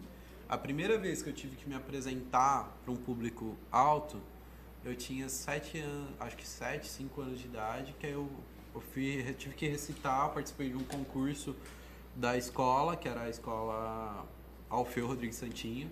Eu fiz, participei de um concurso, escrevi uma, um poema e tive que me apresentar para o Pedro Bandeira, que ele é um escritor que veio aqui em Sertãozinho. É, como eu tinha sete anos, eu não entendia nada do que eu tava falando. Então. Foi difícil? Não sei. Devo ter me mijado? Com toda certeza. Então, fiquei nervoso pra caramba, provavelmente, porque eu não me acordo muito bem. Mas, atualmente, foi antes de eu começar com o curso, eu ter que agradecer, fazer um simples agradecimento por um grupo de pais, que era uma confraternização de uma ONG que, eu- que a gente ministrava, que ministrava algum- alguns cursos em parceria, e eu tive que agradecer os pais. Literalmente, eu peguei o microfone. Na hora que eu fui falar, minha mão parecia que tinha espasmo aleatório, ficava assim. Literalmente. Então eu falava, tipo, o vento cortava, não dava pra me entender. Muito obrigado. Não, e era só isso, eu ia falar muito obrigado pela presença de todos. Eu fui falar muito obrigado pela presença de todos meu colega. Fernando, você tá passando mal? Eu acho que eu vou desmaiar. Foi, foi bem assim, então foi bem nervosismo primeiro. Aí passou eu tendo mais contato com o cliente, mais contato com a apresentação, mais contato até com dinâmicas dentro da sala de aula, até mesmo da faculdade e o curso, me ajudou hoje a levar um pouquinho mais tranquilo, a tentar ah, levar isso de uma boa. E é um negócio que eu comentei aqui nos bastidores antes, Foi. que eu acho que a oratória, ela não tem que ser algo difícil. A gente dificulta muito. A oratória ela é algo prático, fácil, leve. Então ela tem que ser bem, tipo, mais simples e clara possível. Quanto mais simples e clara possível, mais simples será entendido. Mais simples é a dinâmica. E eu tiro peso. É, eu faço um paralelo, que eu acho que o Emerson pode até me ajudar se eu estiver errado. Mas assim, quando você vai fazer uma apresentação de teatro, perdão, quando você vai fazer uma apresentação, uma apresentação de teatro, que você vai apresentar uma peça, geralmente é você contra o público, certo? E você não tem tanta interação de você com o público, correto? Com a oratória já é totalmente diferente. Eu falo para meus alunos isso. Se eu vou fazer uma apresentação para um público, por que eu tenho que passar um nervoso sozinho? Ah, você tá na plateia? Vem participar também. Eu vou fazer uma pergunta para você. Vou te jogar uma interação. Com isso, eu dou um- um- uma quebrada no gelo e fica mais leve para conversar. Uma observação, é por isso que eu sento sempre atrás, porque se ele puxar uma pergunta, eu não vou ser o primeiro. Mas sabe, que é, mas sabe que é o engraçado que eu faço isso nas minhas aulas? Eu sorteio. Ah, é Porque, sa- sa- mas sabe por quê? Porque assim, ó, o que, que eu aprendi? Vou dar um exemplo, tá? Se a gente chegar hoje numa sala de aula e ter uma apresentação, acho que de todos vocês, que, que vai acontecer? Quem geral aqui trava, por favor, levanta a mão, mesmo que tá nos bastidores, só pra eu saber. Ah, aqui. Trava, não trava?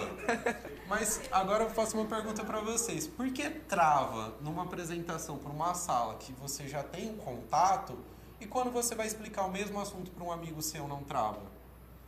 É porque com o teu amigo você tem a confiança e você sabe que você não vai ser julgado. Então a oratória é esse posicionamento de confiança. Então quando eu chamo uma pessoa para participar, literalmente eu divido, introduzo ela, a oratória, ela deixa de ser aquele clima, a, a minha apresentação, na verdade, tá? Ela deixa de ser aquele, clima pesado e fica um, um clima mais leve, mais tranquilo para se trabalhar. Entendeu? Deixa eu comentar. Deixa eu ligar aqui. Uma vez eu tinha uma apresentação de trabalho científico. Era eu, a Josiara também tinha, né? A gente estudou junto. E o nosso combinado foi: vocês sentam na frente, porque se a gente começar a ficar muito nervoso, a gente vai olhar especificamente para vocês, entendeu? Sim. Porque aí a gente dava um apoio. Então, se tivesse muito bom, eles balançavam a cabeça, então a gente se sentia mais confortável esquecia do, do restante do pessoal que estava ali assistindo. E essa é a maior tática, é a tática melhor e mais simples que você vai fazer, porque hoje a gente tem dois tipos de apresentação. Graças a Deus a versão 2.0 está mudando muito. Amém. Ah, a primeira era o que? Eu vou colocar um data show, vou ficar de costa para vocês e vou ler o que está sendo escrito. Então, por exemplo, tá passando coisa aqui no telão, eu não estou interagindo com vocês, eu estou falando o que está escrito aqui. Isso desmotiva de um tanto que aí eu volto a frisar. Em uma, em uma apresentação onde que vem alguém, por exemplo, em escola, em qualquer lugar, fazer, eu não tenho interação desse público com quem está escutando. Então eu não vou ter a, a adesão, não vou ter a, a atenção de quem está escutando. Então os alunos não estão ligando para esse tipo de apresentação. Agora eu cato um, falo assim, vem cá, você vai sofrer também. Faça uma piada que seja, que tenha a ver com o tema que está falando, faça um gancho cômico, ou diluo isso, fica muito mais fácil levar. Um exemplo, eu já tive a Monique, que ela não está aqui agora, que ela foi minha aluna de oratória. As primeiras apresentações que eu pegava com ela para fazer, ela, ela literalmente travava, e eu travava junto. Porque eu estava do lado. E a gente em oratória tem que aprender a respeitar o limite de cada aluno. Eu não posso chegar, por exemplo, pro Luiz hoje e falar, cara, ó, você vai apresentar isso daqui e acabou. Não. Eu tenho que ir trabalhando com ele como que ele vai conseguir apresentar isso. Então, às vezes, não, não consigo ir lá na frente, beleza, mas se eu te fazer pergunta da tua apresentação, você responde? Quando ele menos se toca, ele me apresentou toda a apresentação dele com questionamento.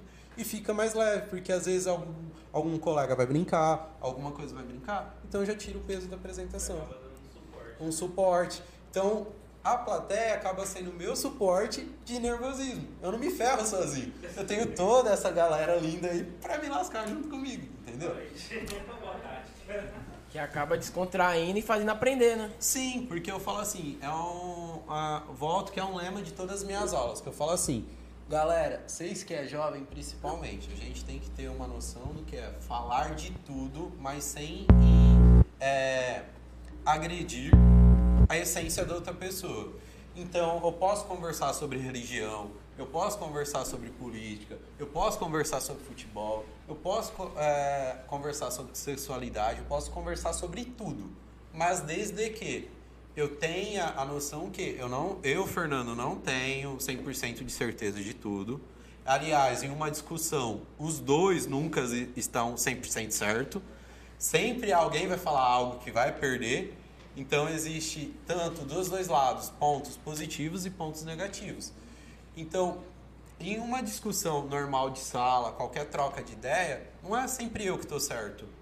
A gente pode falar de qualquer assunto. Eu só tenho que entender que a visão do Luiz está certa em alguns pontos, a minha está certa em alguns pontos. A gente vai unir isso e ver o que, que dá. Eu não preciso querer dar tapa na cara do Luiz porque ele é flamenguista e não concorda com o meu time.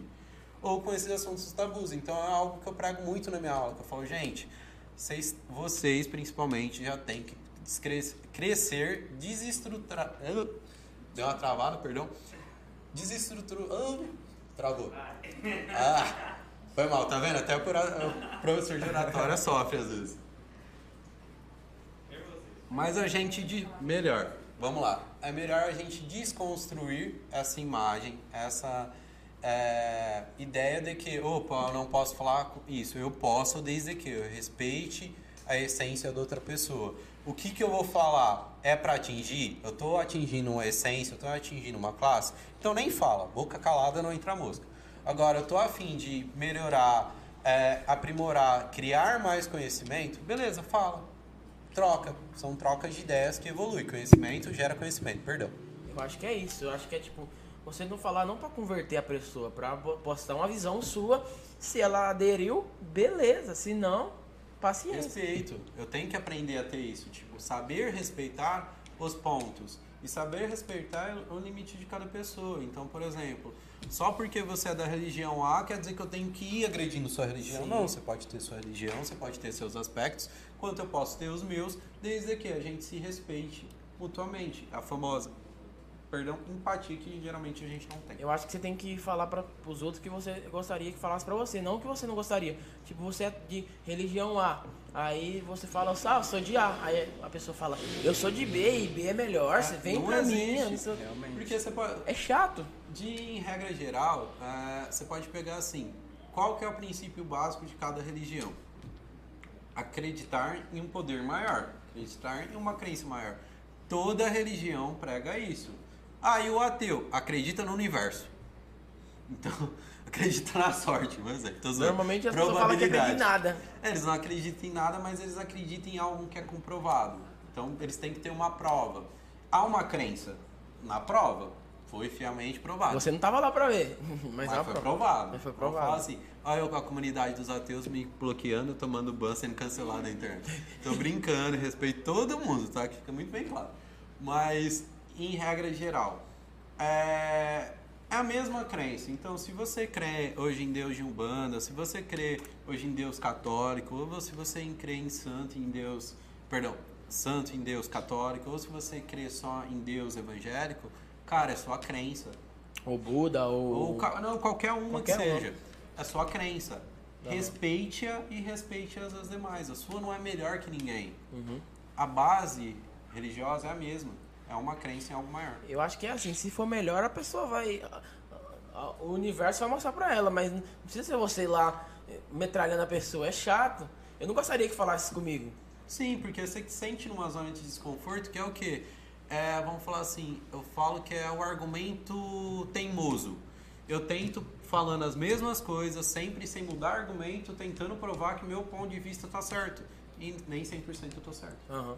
Verdade. Batendo na mesma tecla. E nem sempre a pessoa tá disposta a, Sim. a ouvir o que você quer falar. Então, você pode dar mil, mil probabilidades pra ela que isso está certo, mas se ela não quer, ela tá bloqueia. Não. Sim, a- a- vamos falar assim, aquele velho ditado, pedra dura, água mole, pedra dura, tanto parte tá que fu- fura. Se você tá batendo, batendo, batendo, você tá dando murro em ponto de faca, não tá resolvendo. Aham. Agora, se você vê que abre o bom senso que existe isso, beleza. Uhum. E é um outro conselho que eu dou pra geral, que é sair um pouquinho daquela bolha social. O que, que é a bolha social? É, eu vou ter amigos que curtem exatamente e seguem a mesma ideologia de pensamento que eu. Aí o que, que vai acontecer? Beleza, eu viro uma massa. Isso é até uma frase do, do Felipe Gastanhari, tá? Ele fala muito bem disso numa, num vídeo que ele posta que é sobre bolha social. A gente tem que parar de ser assim. A gente tem que a, ficar aberto a escutar opiniões diferentes, que aí eu consigo construir uma base ideológica, uma base de conhecimento legal. Agora, quando eu só me prendo ao que meu grupo acha certo e eu acho certo, eu ainda fico tipo é, um homem preso numa caverna. Eu não consigo, eu só vejo um asquinho de luz, mas eu não sei como é lá fora. Aham. Eu acho que é bem isso. Eu ando no meio de. de. tudo quanto é tipo de pessoas. Só não deixa me influenciar. Se, se eu vejo que isso não é uma coisa boa pra mim. Sim. Mas é a peneira, né? Você. É tirar o melhor do- do- dos outros. É aprender com o erro do, do outro. Não precisa, você não precisa apanhar pra, pra saber que, que o murro na cara dói. Né? Eu acho que é bem isso. É sabendo respeitar e bem isso. Tipo, não é porque eu ando com uma pessoa de índole tal, quer dizer que eu vou fazer. Eu sei que ela faz, eu posso respeitar o que ela faz, beleza, mas eu não quero isso pra mim. Então eu não preciso ser taxado só porque eu conheço a pessoa. E a gente tem que parar de rotular. A gente rotula muito as pessoas, esse que é o maior problema. Uhum. Igual a uma professora minha me disse que você pode conversar com qualquer pessoa, você vai passar o seu aprendizado para ela e ela vai te passar um aprendizado, sendo bom ou ruim. Aí vai da pessoa se ele vai pregar, pegar para ele ou se ele Sim, deixar você pode, passar. Tem estudo já provado que o ser humano ele aprende mais quando ele ensina do que ele simplesmente copia ou do que ele simplesmente fala. Então, quando você está trocando ideia, você está ensinando algo para alguém, você está aprendendo com o consenso. Que é uma frase que eu sempre citei nas minhas aulas, que eu sempre falo assim pro pessoal, pessoal, vocês acham que eu tô aqui e eu não aprendo? Vocês acham que eu tô aqui e eu também não sofro? Que eu não pa... Gente, eu passo as mesmas coisas.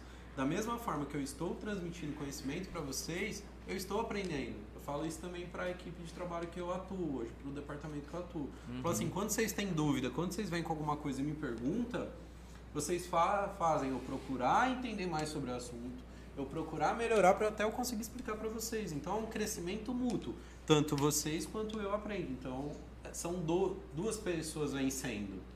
Então a gente sempre vai aprender conversando com alguém. Verdade. É regra. É isso aí. Fernando, eu vi que você é uma pessoa que faz muitas coisas, está sempre procurando novas áreas e muitas áreas às vezes distintas uma da outra. É, na visão, mas às vezes coligadas, né? Que direito tem a ver com RH, que tem a ver com oratória que você tem que falar. Tudo é, parece ser coisa distinta, mas tem ligação. É, como é isso para você? Você acha que você já atingiu seu, os seus objetivos ou tem muita coisa ainda mais para você aprender? Ainda falta, falta. Porque eu falo assim, o ser humano, quanto mais velho ele fica, mais é, conhecimento ele pode buscar. E mais, tem um ditado também que fala, quanto mais velho você fica, mais burro você fica. E querendo ou não, é mais conhecimento, é mais informação que você pode adquirir. Como voltei a frisar, eu levo esse, esse lema para mim que é conhecimento gera conhecimento e conhecimento é algo que não é roubável. Eu não vou perder, desculpa, roubável, inventando palavra, perdão. Então, o que, que eu ainda almejo? Eu quero ainda fazer ciências contábeis, mais uma graduação, e fazer psicologia. São duas graduações que eu quero fazer, Rapaz. que são bem lá. Espero com 37 anos ainda estar tá estudando, tá procurando crescer assim inte intelectualmente. Você é uma pessoa que gosta muito dos estudos, né? Não, fala assim, ah, eu sou uma pessoa que ama estudo. Não, só que hoje eu só tenho duas opções. Ou eu estudo para entender mais sobre o assunto, ou eu me satisfaço da forma que eu tô. Uhum. Então hoje eu procuro ter mais conhecimento, porque vamos falar assim, hoje eu acho é, uma opinião minha que eu vou perguntar para vocês se vocês sentem da mesma forma. Mas hoje trocando, ah, para mim o que é mais prazeroso eu estar em uma roda de amigos, eu poder participar de diversos assuntos que eu tendo um pouquinho a agregar ou um pouquinho para aprender. Uhum. Então já hoje eu não fico mais assim desfocado, vem o pessoal falar, eu fico assim. O recreio vai vir, né? É. Vai demorar. Tipo, é. eu me sinto desfocado. Saber várias áreas, né? Vários conhecimentos.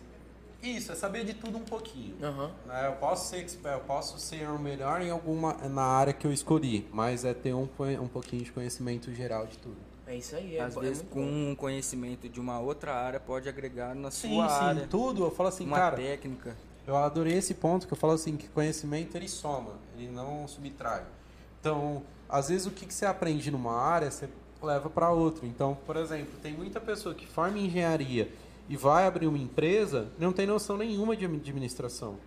Só que aí quando ele começa a fazer uma faculdade, ou ele começa a fazer um curso de administração, ele vê que a engenharia, ele precisava ter administração. Então são coisas, cara, que a gente tem no nosso dia a dia. Exemplo. Uma, um exemplo de oratória que eu falo que vocês têm no dia a dia é uma boa tática para vocês que têm vergonha, tá? Que eu gosto de colocar. É, alguém, algum, algum de vocês já por acaso frequenta casa lotérica ou banco? Ou mercado? Sim. Todo mundo já foi alguma vez na vida, né?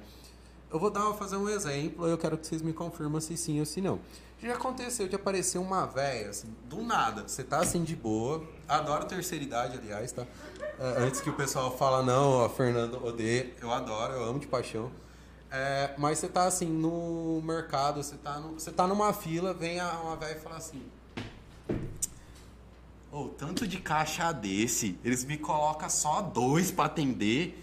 Ser meio-dia, você morrendo de vontade de trampo, mas a véia tá lá. Aí do nada, deixa eu achar uma lâmpada. Ela olha pra lâmpada e fala assim: Ai, ai, parece que vai chover hoje, né? Ela consegue adivinhar o tempo pela chuva. Pelo, perdão, pela lâmpada. Certo? O que, que eu sempre falo pros meus alunos? Cara, conversa com essa véia. Ah, É. Fernando, mas por quê? Você vai estar conversando. Lembra que eu vou colocar aspas, tá? Não tô falando pra você ir conversar com todo mundo na rua, que pode ter um psicopata, vamos ter segurança. Mas é, por exemplo, uma pessoa puxou esse tipo de assunto, uma pessoa de terceira idade, ela sempre tem algo para agregar. Ela sempre tem algo para ensinar. Mesmo que seja jogada a conversa fora, mesmo que seja algo que você fala, mano, eu tô com um saco, por que eu tenho que escutar essa velha? Escuta, porque você vai estar trabalhando duas coisas. A primeira, você conhece ela? Não. Então você já está interagindo com uma pessoa que você que não é do seu ciclo social. Fica mais fácil para você falar em público, porque em público nem sempre você tem um ciclo social. Certo? E a segunda, você está deixando o o dia de alguém mais feliz. Porque, vamos falar assim, o dia de vocês pode estar uma porcaria que for.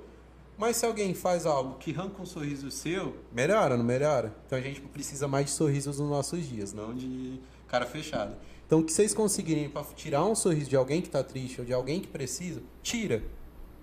É o básico que a gente tem que fazer. Fechou? Então, o conselho que eu dou pra vocês são duas. São uma coisa que você vai fazer, é uma coisa que tipo vai mudar, pode mudar o dia de alguém. Tanto você que você está ficando mais maleável num ciclo social, quanto da senhora que às vezes pode ter trocando ideia. E quando você virou professor de oratória, antes, você fez quantos cursos? Um ou, ou mais? um? Mas Mais? Porque, por exemplo, para ministrar todos os cursos que eu já dei aula, eu tive que fazer. Então, de designer, eu tive que fazer curso. Programação, tive que fazer curso. Administração, eu já tinha da faculdade, mas também eu tive que fazer curso. É, web design, a mesma coisa. Então, eu sei um pouquinho de cada coisa. Não vou falar que eu sou excelente em designer fotografia. Não, eu me viro, eu arranho. Assim, eu entendo básico. É, programação, a mesma coisa. Eu arranho, entendo básico. Agora, administração, que acaba sendo meu forte, que é a coisa que eu mais gosto. E direito. É, pensando em habilidade, você diria que é uma pessoa de exatas? Não, porque minha, todas as faculdades que eu fiz é relação pessoal. Eu não falo. Até, tipo, ciências contábeis, o pessoal, a maioria acha que é exata, mas não é. Ela é pessoal. Você Ah. gosta de mexer com número? Então, depende, porque assim, ó, na minha profissão hoje eu atuo com fazendo conta. Eu tenho mais interação, às vezes, com conta do que com pessoas hoje. Mas eu curto. Eu falo assim, minha mãe fala assim que eu gosto de brigar. Eu gosto de discutir. Então é por isso que até eu fiz direito. que eu gosto de dar uma treta. Então, por ter essa, é, essa pegada, eu me relaciono melhor com pessoas. Eu gosto de escutar. O Luiz é próprio, tipo, às vezes vinha com problema lá no escritório. Não morre. Eu, ma- eu Eu- matando o eu- apresentador. Fazendo que- porque ele falou aí, e realmente eu dava, ele dava aula pra gente, aí ele jogava um assunto e ele queria discutir. Por quê?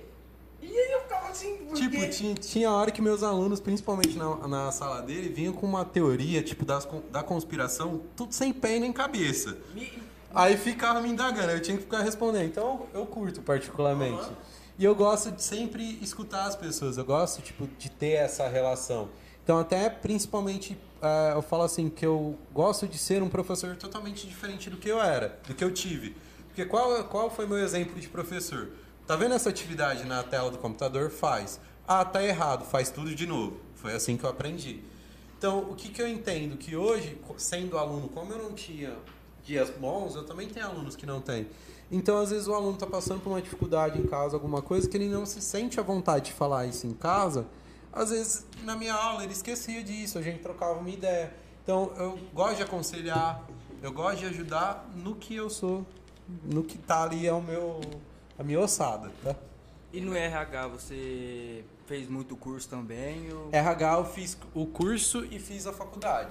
Então eu já sou formado na, nessa área, principalmente. A Foi as primeiras coisas que você teve a faculdade Foi, foi assim que tempo? eu entrei no. A faculdade foi dois anos. Dois anos. É, assim que eu entrei no RH, eu fiz a, o primeiro curso inicial para eu ter uma noção mesmo.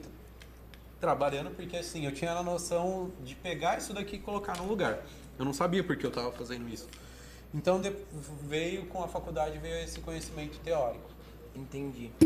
Aí, aí depois disso, aí você foi fazendo mais curso. e. Aí eu fui tentando, sempre procurando me aprimorar mais e melhorar. E foi, eu saí do RH, fiquei um ano e quase dois anos sem fazer nenhuma graduação, aí eu já ingressei no direito agora. Entendi. E no RH, depois do RH, você já foi dar aula, professor, essas coisas assim? Não, o- é, na verdade, deixa eu ver.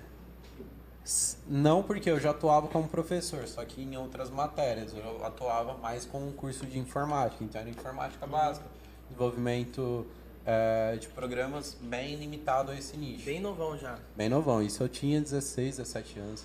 Eu comecei a dar aula com 16 anos, hoje eu tô com 26, são praticamente quase 10 anos dando aula. No RH é. Você faz tipo a parte do entrevistador? Não, não. Essa parte é que nem eu falei. Lá eu faço mais departamento pessoal. Pedir um pouquinho, tá?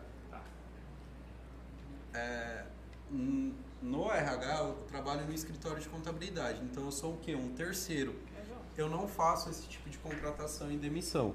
Ressalvo que já teve vezes que eu tive que ir numa empresa fazer demissão ah, de funcionário. Já teve situações que eu tive que me dispor a fazer isso, mas não é meu cotidiano. Meu cotidiano são é fazer folha, fazer o cálculo rescisório, é, resolver com algum conflito, mais ou menos isso. Conflito assim, tendo uma pessoa na empresa responsável por daqui para frente seguir com a informação. Então, Mas nessa parte de avaliação de currículo você não, Não. trabalha.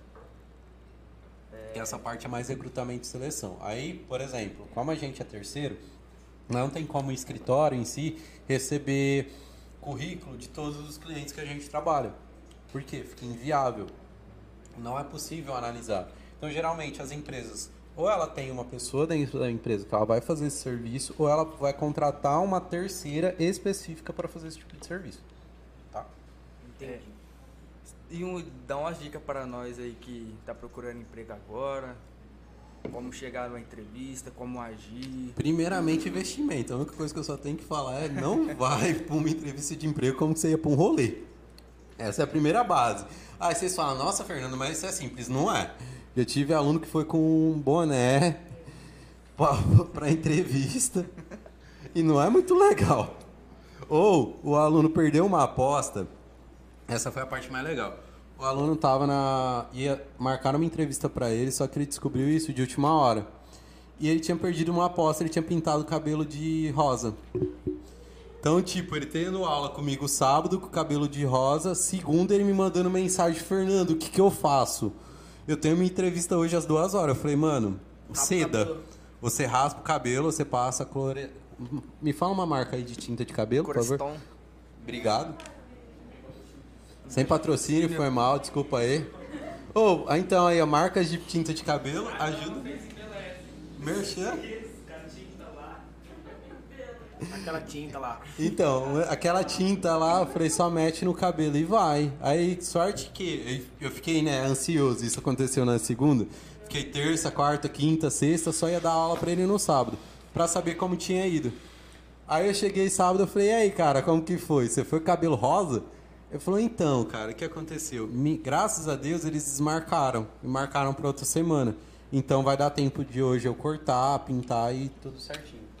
E hoje em dia, para trabalhar em nenhuma empresa, é fundamental é, saber trabalhar em grupo. Sim, cara, porque ó, o que hoje o que você tem mais é, escasso no mercado de trabalho são profissionais que sabem ter relação social. Que é assim, são pessoas que sabem trabalhar em grupo. O mundo da internet, né? Não só por isso, é porque você tem aquelas pessoas que, por exemplo, já vem assim, ah, eu sou cismada dessa forma, eu sempre trabalhei assim, ah, eu tenho tanto tempo. Ela já tem, vamos fazer, ela vamos falar assim, ela já é instruída, ela já é construída daquela forma. Então, às vezes, para perder manias, demora um pouco. Então, a- às vezes a gente tem pessoas que são excelentes profissionais, só que na hora que vai ter uma relação social com um colega de trabalho, dá mais coice do que cavalinho do pânico. Então a gente tem que saber isso. Lembra? É lidar com pessoas. Então hoje, funcionários que têm habilidade social trabalho em equipe, trabalho em grupo é o que é essencial. E ser proativo. O que, que é proativo? Procurar saber mais o que você faz. Não só ser aquele simples funcionário que fala assim, ah, se eu vou eu receber isso até aqui, beleza, vou fazer até aqui. Você tem intenção, você quer crescer, você quer entender, então procure entender mais o que você faz. São as táticas mais, são os Igual mais... os pessoais mais idosos falam. Se você é, quer ser o melhor da sua área, estude, você mostre que você conhece mais sobre a área do que, tipo, a pessoa pode ter feito a mesma faculdade que você, só que aí vai da. Como é que fala? Esqueci a palavra. Da forma que você se expressa, da forma que você se expõe. É. Como isso. você vai se expor que você tem isso.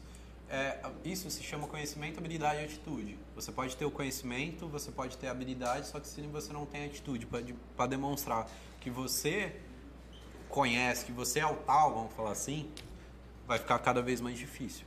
Então, ter um profissional que trabalhe com essas três conhecimentos, com essas quatro, né? Conhecimento, habilidade, atitude e interação social em grupo é o fundamental hoje. É mostrar que você conhece, é mostrar que você tem a prática, é mostrar que você tem a atitude para falar, cara, eu entendo isso, eu consigo agarrar. E sempre procurar mais isso. Não ser aqueles, ah, então, vou fazer até aqui, aqui tá bom. Ah, Fernando, mas desse jeito sou explorado. Não. Tem uma diferença de ser explorado, tem uma diferença de você ser proativo. Uhum. Proativo é você querer sabe, pegar cada vez mais a sua função, que você e dominar aquilo ou procurar crescer com aquilo.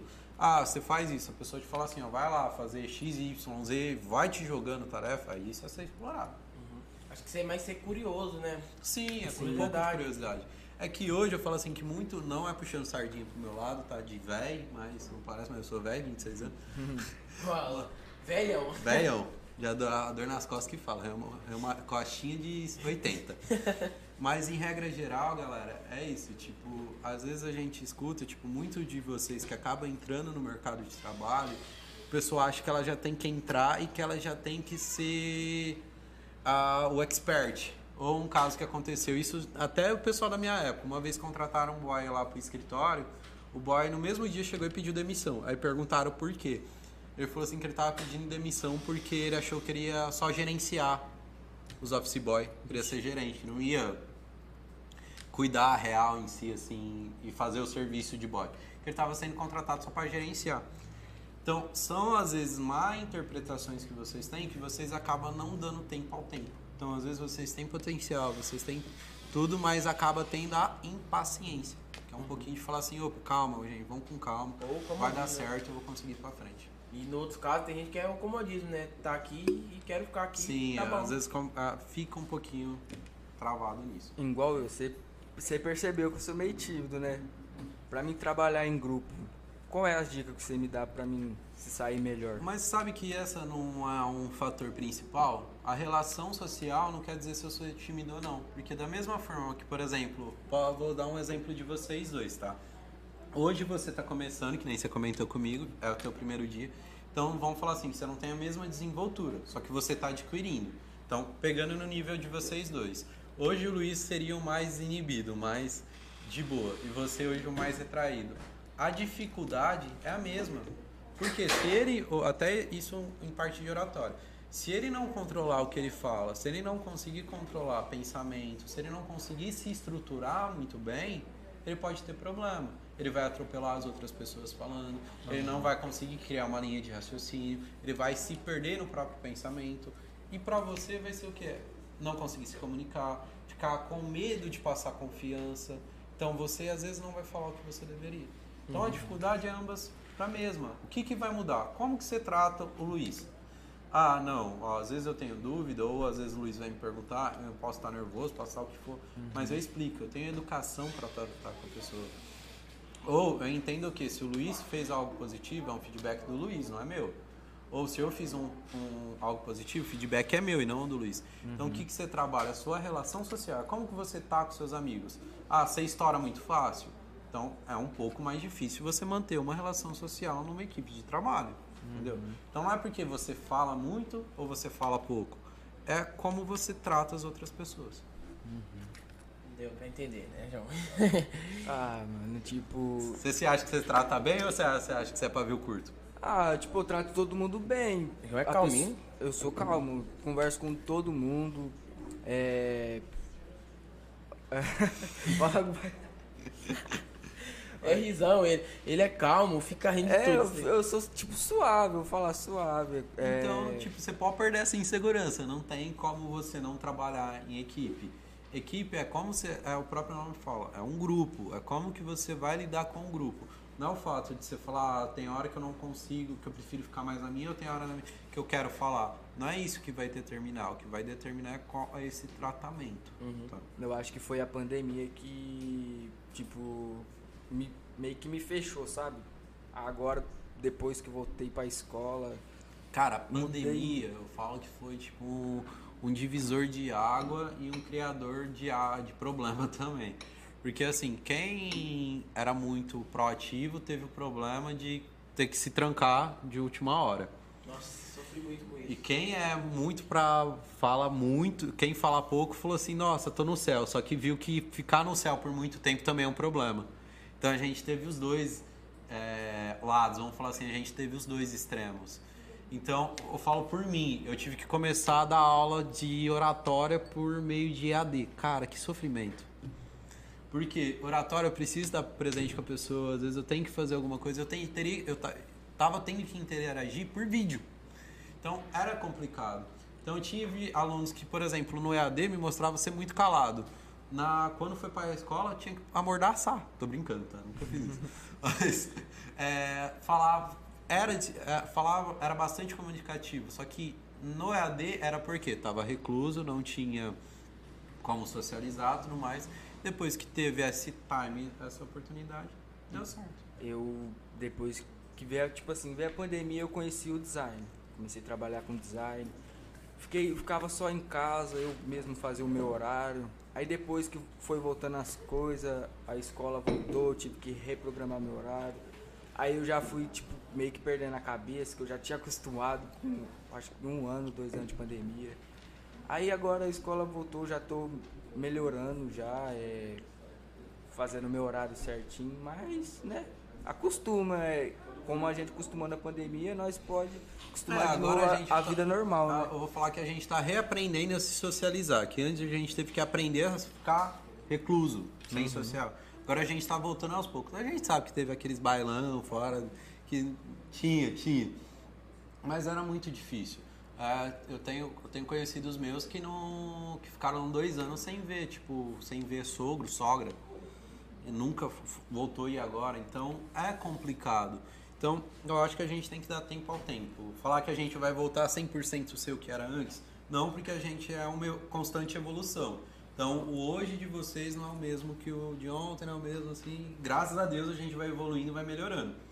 Então, possivelmente hoje, daqui a um ano, daqui seis meses, daqui uma semana, você vai estar a sua versão melhor do que era daqui a dois anos. Entendi. Eu, particularmente, eu, eu sempre fui muito conversativo. é, Eu lembro.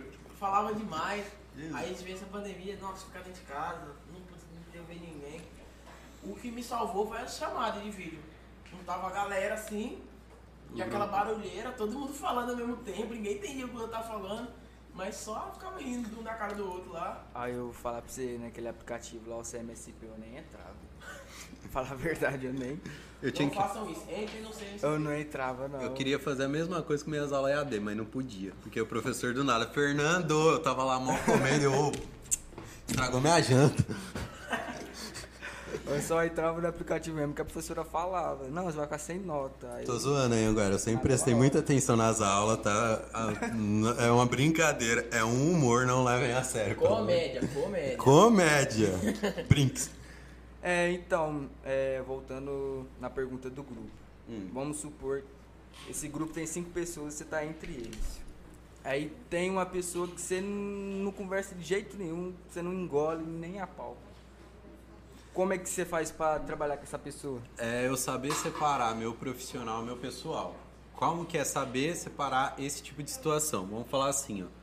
É, eu controlo com quem eu vou trabalhar? Que eu vou gostar 100% de todo mundo? Não. Eu não tenho esse controle. Só que se hoje eu já não gosto da pessoa, eu vou deixar isso mais intragável no meu ambiente de trabalho? Não. Então vai ficar cada vez mais difícil para trabalhar. Então o que, que eu procuro? Ter a melhor relação com todo mundo. Eu, no meu particular, eu posso detestar a pessoa. Só que no meu, no meu é, profissional, eu não vou tratar a pessoa mal. Eu tenho que saber separar. Que é aquilo que eu falei, ó. Tem muitas vezes que as pessoas acham que você vai dar uma chamada de atenção, perdão, você está dando uma chamada de atenção pro pessoal dela e não, é pro profissional. Uhum. Então, já tive situações que aluno meu chegou a estar tá nesse sentido, chegou a um nível que eu coloquei ele no grupo com uma pessoa, a namorada dele não gostou e veio brigar comigo porque eu tinha colocado ele num grupo de, de pessoas filha, que não gostavam. aula. Eu falei, ó, oh, filha, pera aí, ó, deixa eu te falar um negócio. Quando ele estiver fazendo uma entrevista de emprego, você vai chegar lá no chefe e falar assim, me manda a lista de funcionário, deixa eu ver se não tem ninguém que ele não, então a gente tem que aprender a conviver e a trabalhar com isso. Então não é porque eu não gosto da pessoa que eu não vou ter ela na minha equipe que eu não vou querer que minha equipe vença, cresça. Muito pelo contrário, eu vou. Eu posso não me socializar bem social. Eu não vou no mesmo, posso não ir no mesmo evento que ela, posso gerar inúmeros tipos de é, desencontros para não ter ela na minha vida pessoal, mas na minha vida profissional nunca. Eu sempre vou manter. Mas, tipo, de repente, você começa a conversar com a pessoa e você vê que não é o que a pessoa te mostrou ou é. É muito mais fácil. Aí eu vou conseguir perder o. Vamos falar assim. Lembra que eu falei que a impre... primeira impressão é que fica? A primeira oportunidade é, é, como que a gente marca. Então, se ela teve isso, ela conseguiu me, me demonstrar que ela é uma pessoa totalmente diferente, que foi um mal entendido, beleza, então por que eu vou ter ranço da pessoa? Não faz sentido. Então é muito mais fácil eu conversar e resolver do que eu estender uma treta. Particularmente falando, eu sou um tipo de pessoa que eu não gosto de deixar a ponta solta. Então eu gosto de resolver e tá ali. Então se for para bom, para ruim, resolve. Eu sou também, acabou. sou ansioso. Então, resolveu, beleza.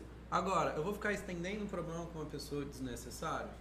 Lógico que eu preciso também da boa vontade, da interação da outra pessoa também tá Às vezes a pessoa não entende. Não quer também, então eu também tenho que saber respeitar. Mas, ah, uhum. ah, quer trocar uma ideia? Ideia não mata. Vambora. Vambora, é isso aí. É, vamos puxar os comentários, né, gente? Fazer interação aí com o pessoal. Não xingado não, né?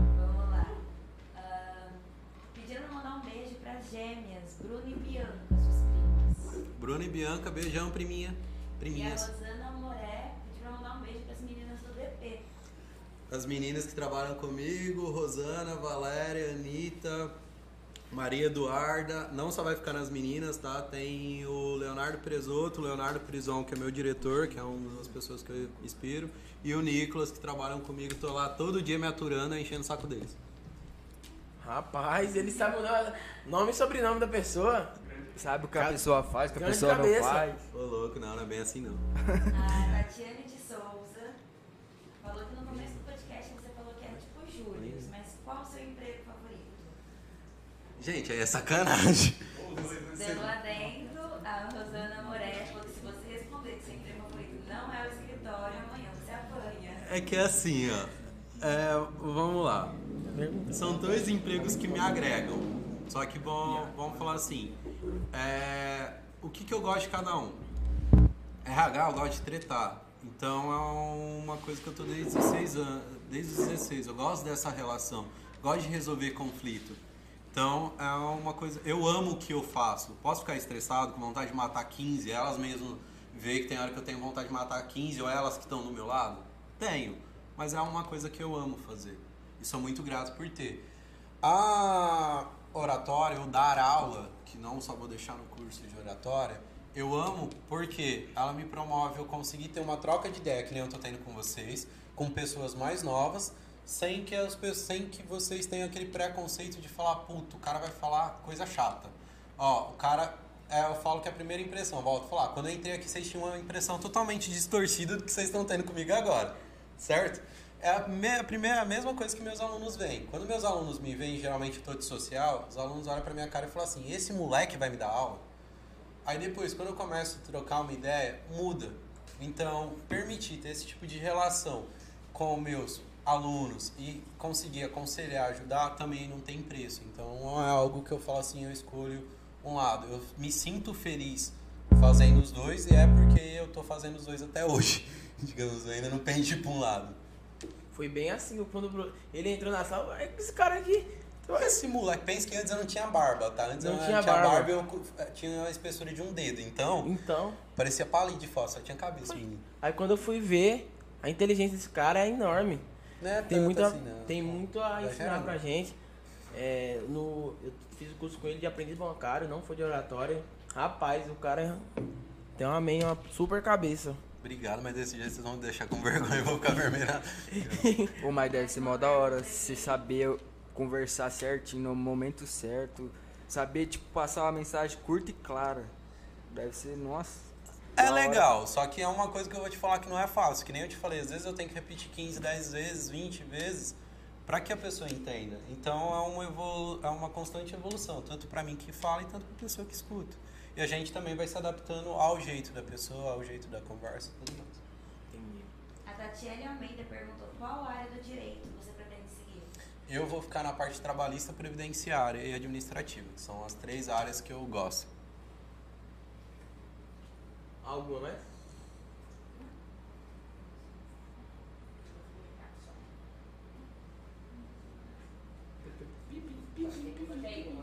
Ah, O Igor Henrique Ramos perguntou, Fernando, sente falta dos alunos Animes Fest? Sim, porque o que acontece, tipo, além dessa casca, eu tenho outros gostos que variam. Então, tipo, eu curto anime, eu curto cozinhar, eu curto música. é, Moto. Oi? Moto, eu lembro que você tinha moto. Moto, eu sou apaixonado, eu curto fotografia, então eu curto muitas coisas. Um dos maiores problemas de ficar mais velho é que você cria mais responsabilidade, você tem uma perca de tempo. Então, por exemplo, eu não consigo acompanhar tanto anime que nem eu acompanhava. Eu não consigo ir mais para os anime fest, porque geralmente eu tô dando aula ou tenho algum outro compromisso. Mas a maior realização, assim, da, dos gostos que eu, que eu tenho hoje foi ter ido pro anime de um evento de anime que tem em São Paulo, que é um dos maiores que tem aqui que eu consegui ir com um amigo meu, o Japa, louco da cabeça, foi comigo, topou. A gente não sabia nem onde ficava em São Paulo, deu uma cara, foi, foi sensacional, uma das melhores experiências que eu tive. Meu sonho é ir com o Anime Fest. Uma pergunta da produção aqui, perguntaram qual é o seu anime favorito. One Piece. Eu gosto de One Piece e só que isso falando assim, não tão old school. Old school eu prefiro mais Dragon Ball Z.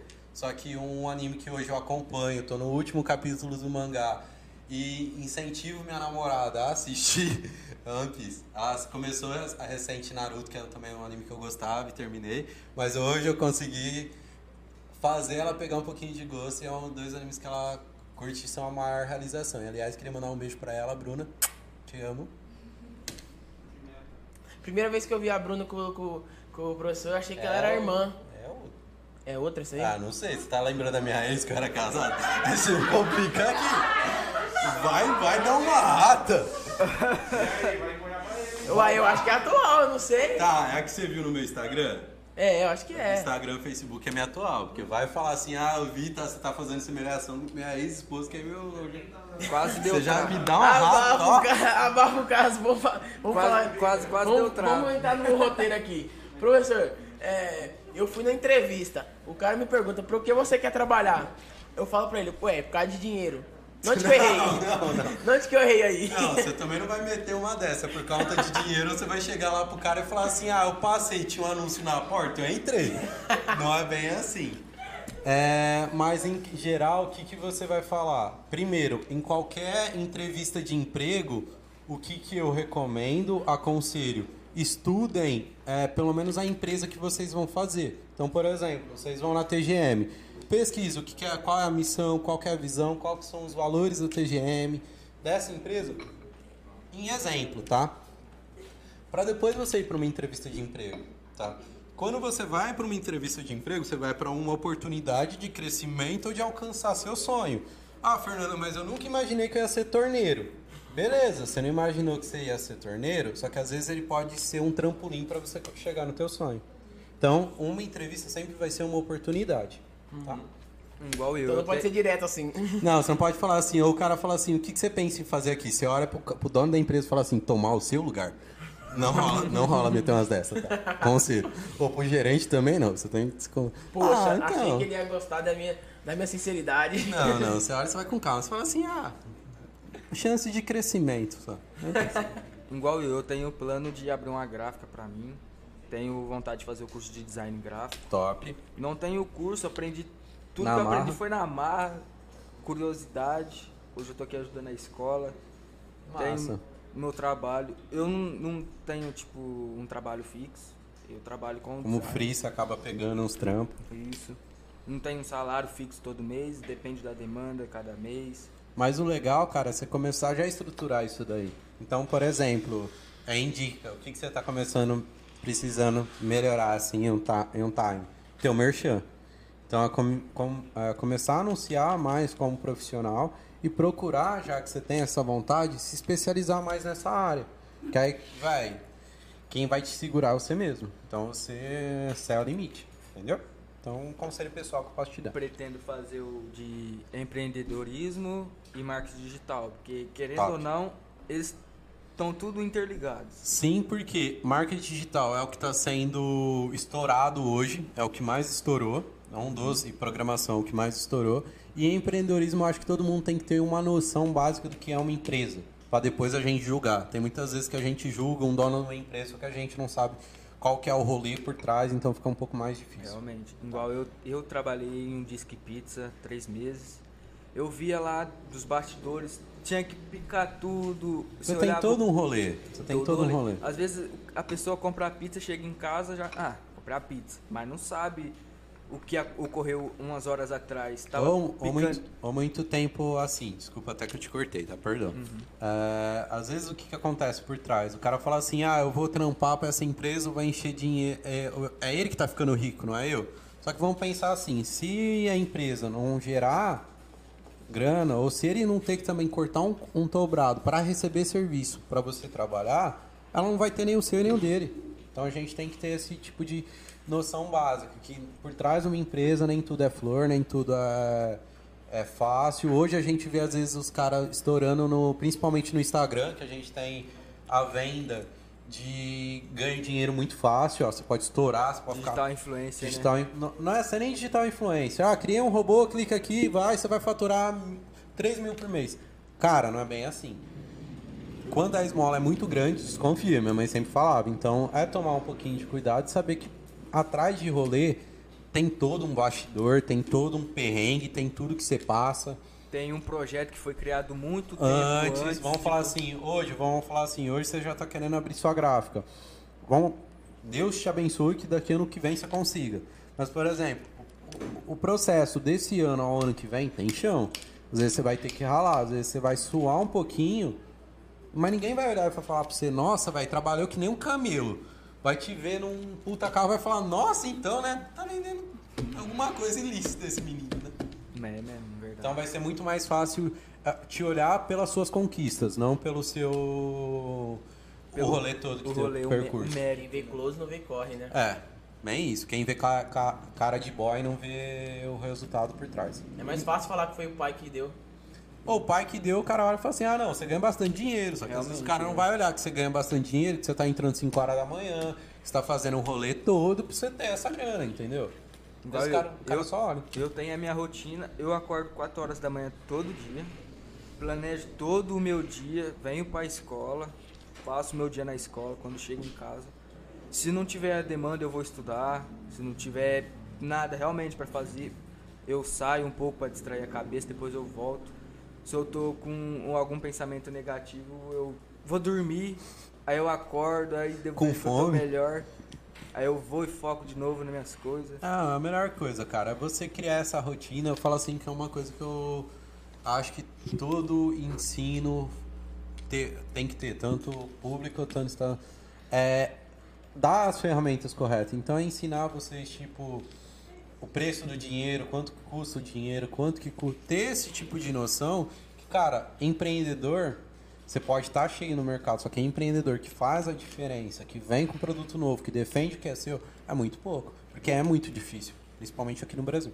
Às vezes você pode pegar 10 lanchonetes aí, faz o mesmo lanche, pode ser o mesmo preço, mas aí o que, que você Que vai... muda o atendimento. Pode ser Você entendeu? Você tem o diferencial. uma horinha que o lanche chega mais cedo ou chega mais tarde, já vai dizer um já vai dizer bastante sobre o negócio. Sim, já é uma soma. É a primeira impressão, volto a frisar, é a primeira impressão. O quão quente a, a entrega chega. Se chega frio, se chega zoado. Aham. Tem tudo isso, tem... É, você tem uma série de Saber vender seu peixe. Que você tem que É, saber. A é propaganda é a alma do negócio. O marketing é a alma do negócio. É a mesma coisa, se eu não, tive, se eu não saber me vender... Nossa, Fernando, saiu meio promíscuo isso que você falou. Mas não. Todos nós, como bons profissionais, a gente tem que saber se vender. A gente tem que saber nos valorizar e saber o preço que a gente tem. Porque não vai ser terceiros que vai fazer isso. Então, saber fazer uma boa venda do seu peixe, tanto do seu profissional quanto do seu pessoal, é essencial. Uhum. E é vender marketing qualquer pessoal. produto. E vende qualquer produto. Realmente. É chegar aqui pra você e falar, você tá precisando disso, Eu- você me convencer que eu tô precisando convencer. disso. E convencer, né? Às vezes o cara, igual o cara que eu sigo, o Rick Chester, não sei se você já ouviu falar. Ele Já. com uma caixa de isopor, ele falou pra mim, postou um vídeo, eu tava assistindo, ele foi com 20 garrafas só, eu acho, pra praia. Vendeu, dobrou o número de garrafa, 20, 40. Aí ele vendeu um valor X, Aí ele pegou e depois ele tava gravando o vídeo. Aí depois do outro dia ele fez a mesma coisa. Foi fazendo todo uma- durante uma semana para ele fazer a média. Aí tipo ele plantou, plantou, plantou. Aí esse vídeo ele pegou e postou, estourou.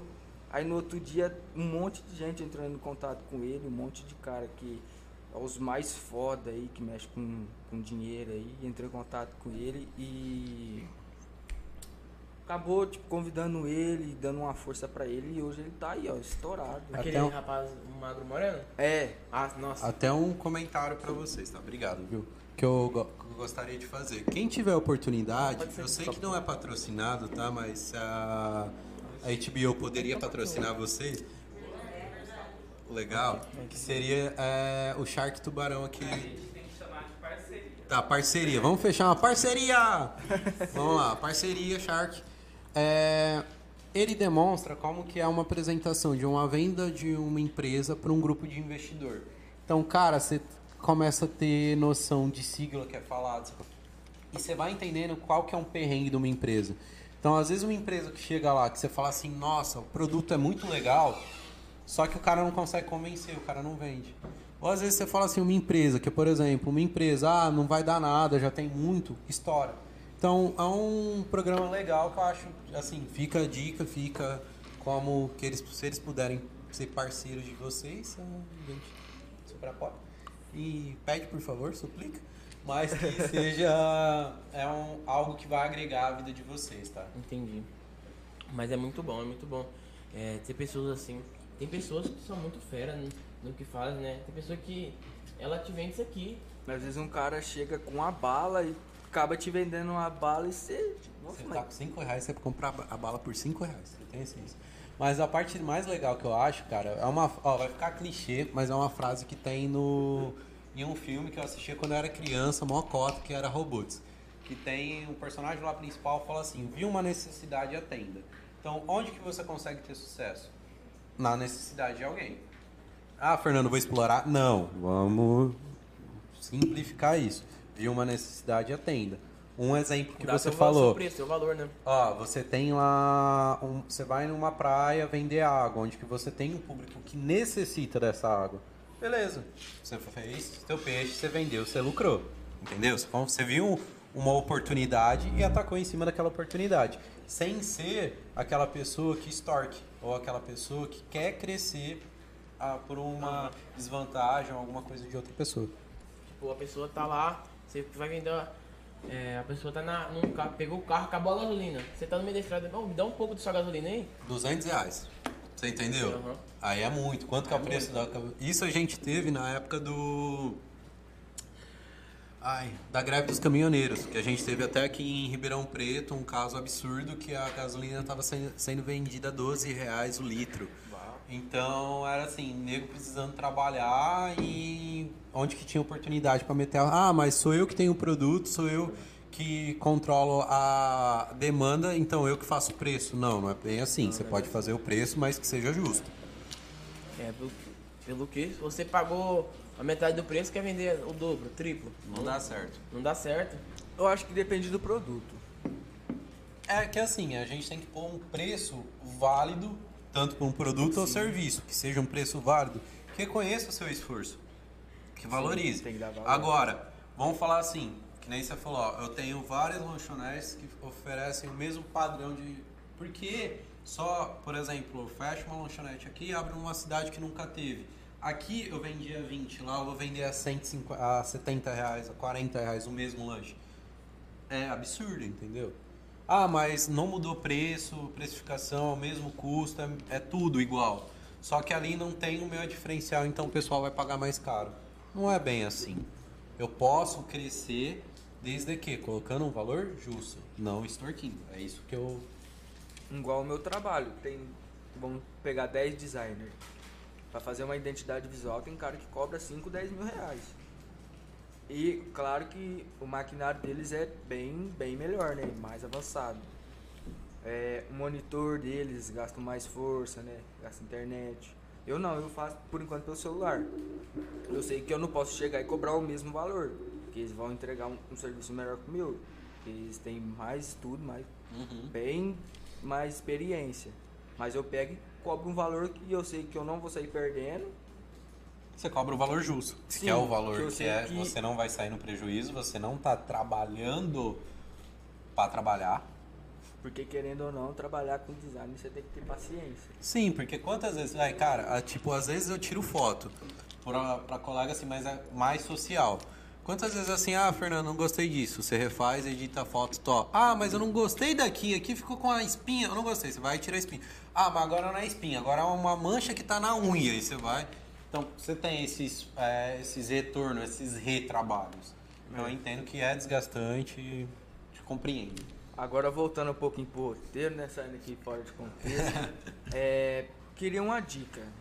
Tá no roteiro, mas eu quero pegar como se fosse eu estivesse perguntando de verdade. Pode ir, manda bala. É, na hora de se apresentar, queria, tipo, várias dicas de eu poder é, se, sem expressar, sem estar tímido igual eu tô aqui agora. Me fala aí. A primeira dica essencial, eu vou, é- Você me deu umas dicas nos bastidores, mas. É, Eu vou voltar até repeti-las. tô meio é frio simp- ainda. É simplesmente assim, para qualquer apresentação, é, você achar que você está conversando com um amigo seu. Lógico que, ah, Fernando, então eu vou dar um tapa na cara dele, vou falar palavrão. Não, não, não é assim, galera. Mas é tratar... Um amigo sociável. É um amigo social. Vamos falar assim, tipo, vocês estão no ambiente de trabalho, você vai deixar teu amigo dar um tapa na tua cara e te falar um palavrão? Não. Isso do lado do teu chefe? Não, isso não vai acontecer. Então, o que, que a gente tem que manter? Ah, O respeito social, mas lembrar que é uma, que é uma conversa tranquila. Volto a frisar. Vocês acham que eu não tava nervoso quando eu cheguei aqui? Tremendo! Tá, eu olhei e falei assim, gente, aí me olha e fala assim, nossa, ele é professor de oratória. Eu falei, nossa, já espanou, vou ter que fazer bem, se eu se eu- já moiou, se eu, não, se eu não corresponder às expectativas, vai ficar feio, vou ser zoado. Vão apontar o dedo pra mim e falar, vou falar pro seu filho, ele não vai te respeitar. Tudo isso passou na minha cabeça. Eu, eu acho assim que depende do assunto. Tipo assim, quando você entende bem do assunto, eu acho que você vai passar um- uma ideia melhor. Mas vamos voltar a um seguinte fato. Eu conheço tudo? Não. Não. Mas é a forma que eu falo sobre o que, que eu conheço fica fácil e fica interpretativo. Da mesma forma você, você vai conversar com alguém, você pode ter, você vai conversar sobre algo que você conhece ou não conhece, mas é a forma que você expõe o que você está falando é de super importância. Então, lembra, se eu usar palavras muito difíceis, palavras complicadas, eu não vou usar esse gerúndio, mas né? é, palavra difícil, eu vou mais embananado que ficar claro. Que nem você falou, tipo, ah, às vezes você não precisa, a gente não tá tendo uma conversa. É, você tá me falando de designer, não tá? Eu entendo tudo de designer, Não. mas você consegue me explicar de Sim. forma que eu entendo, o que, que é uma identidade gráfica. É. Você entendeu? Então, é isso, é a forma que é exposto e como ela é exposta. Se eu chego muito nervoso e deixo transparecer isso, cara, eu posso estar explicando 100% certo. Vai parecer que eu não tenho confiança no que eu falo. Agora, se eu Vai chego... passar credibilidade. Você não vai passar credibilidade, bem, bem apontado. Agora, se eu chego e converso normal, numa postura tranquila, num tom de voz tranquilo, maleável, não falo tão baixo, eu também.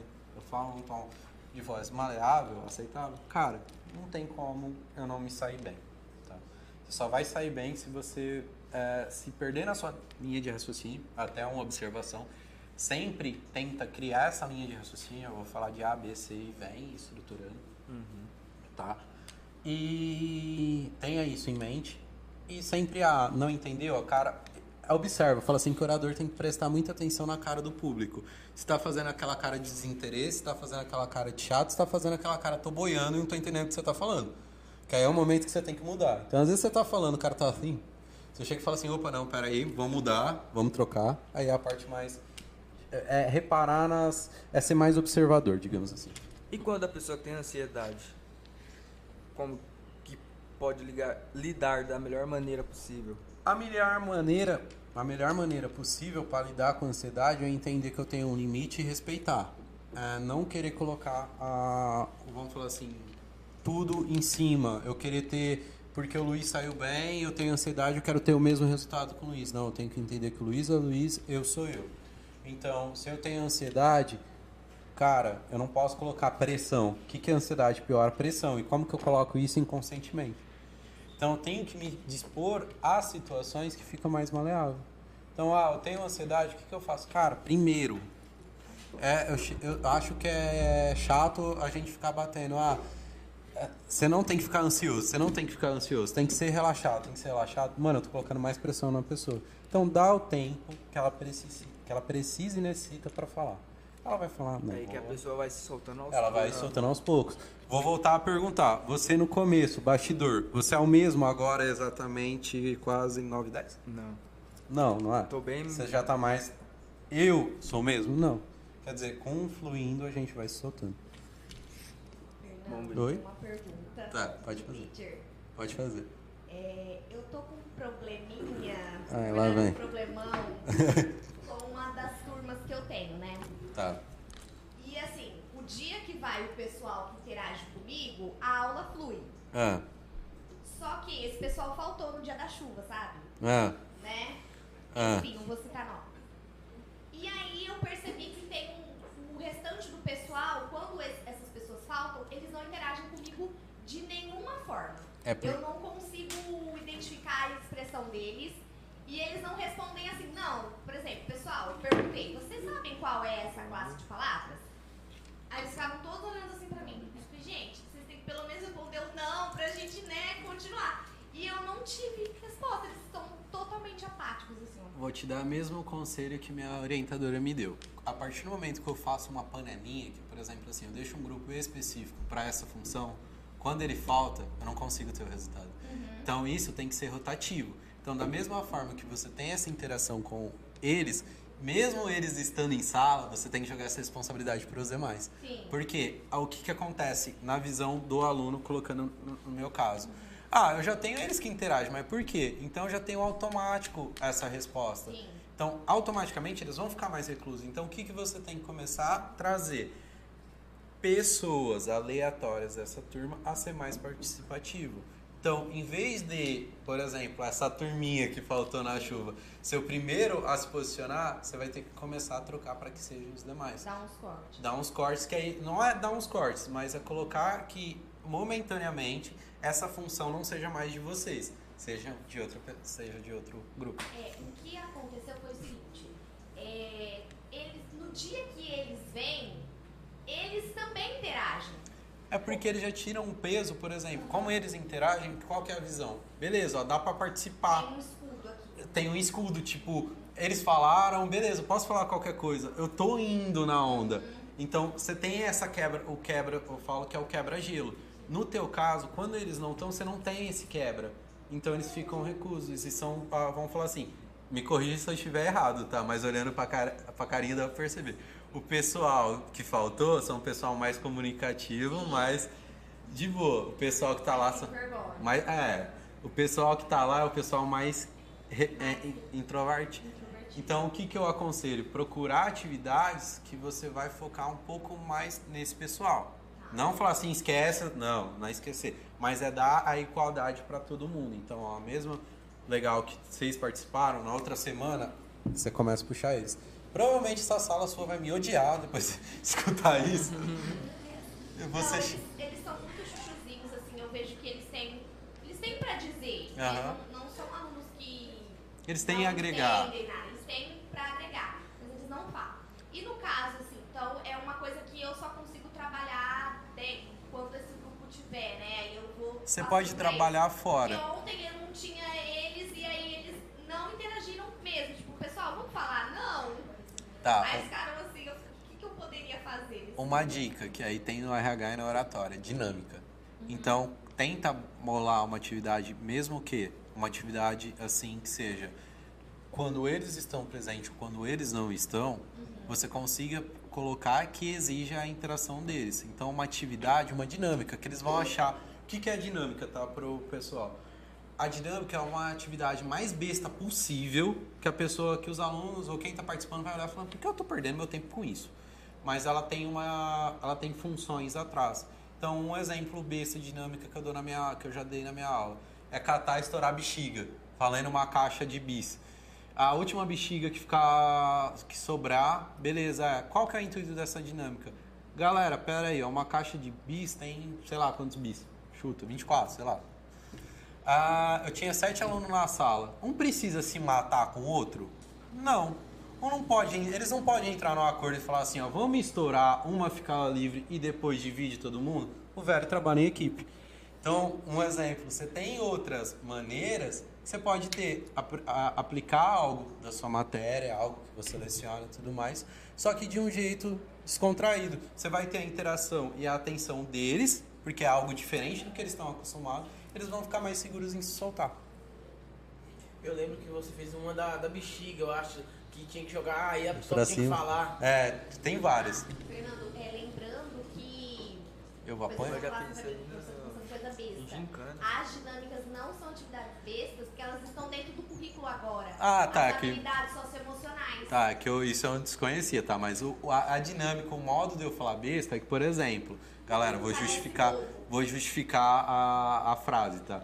Porque é assim, é alguma atividade que você às vezes não vê um sentido de que você tá fazendo. A mesma coisa de estourar uma bexiga. Ou um exemplo de catar uma pessoa, um ciclo, uma legal, tá? Cata um barbante, faz isso com toda a turma. Pede pra tu, fica com o barbante, pede pra turma tirar um pedaço, uma pessoa, tipo, escolhe o Luiz, um exemplo. Luiz vai, quando ele falar para, você corta. Você faz isso com toda a sala. Tem alguém que. Eu, eu já tô explanando a atividade, depois o pessoal vai chamar. Depois você troca, tá? O que que acontece? Aí você coloca perguntas da aula. Então, quem, tipo, sorteia alguém, aí pode ser o mais falante ou menos falante, vai fazendo, coloca em círculo a sala. Aí a pessoa tem que dar um manual no barbante e falar a resposta foi sorteada. Aí escolhe uma outra pessoa. Aí eles vão se sorteando. Entendeu? É uma boa que. Todo mundo participa, você tem um grupo e legal. Obrigada. De nada. É, agora vamos chamar os comentários, né? Aproveitando a deixa. Gente, é sério, eu não tô sendo muito xingado aí não, né? Eu tô com medo de ser linchado. Ah.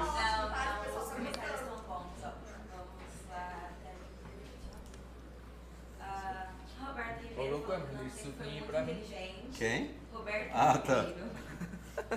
E é a, isso. a Bruna Fernanda É água que eu quero, um beijo pra você, que também te ama muito e as melhores indicações de.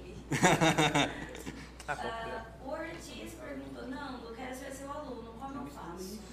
Então, galera, para participar do, do curso da oratória, o que, que eu indico? É, você está procurando a escola Microlins, tá? Que é a escola hoje que eu atuo, que é a escola hoje que eu leciono oratória com eles. E tá pesquisando um pouco mais do curso. Por quê? Lá é um curso em turma. Então, o que acontece? Para o pessoal participar, é formado uma turma, aí eu começo a lecionar as aulas, tá?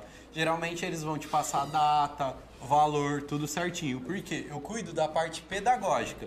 Então, é na administração de aulas. Então, às vezes eu vou te falar assim, ó, o curso está custando tanto. Eu vou estar errado, vou estar te passando um valor que depois vocês vão querer me matar. Eles vão falar, ah, eu vi lá no podcast tal, a parceria tinha desconto, o professor falou.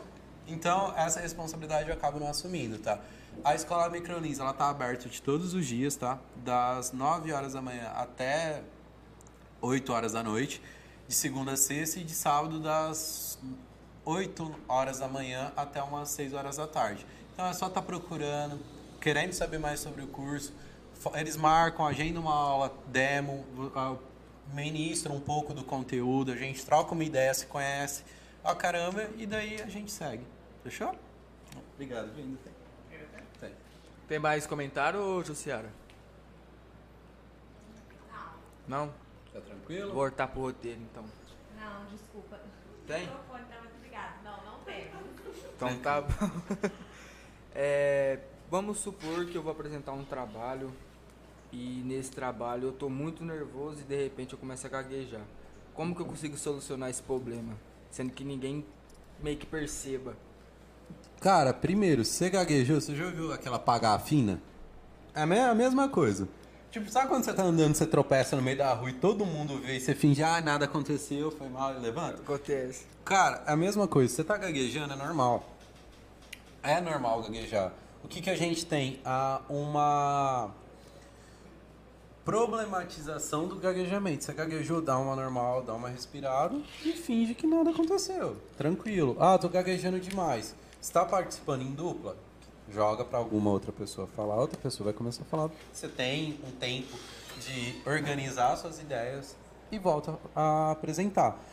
O principal de qualquer apresentação é fazer uma coisa chamada roteiro. O que, que é o roteiro?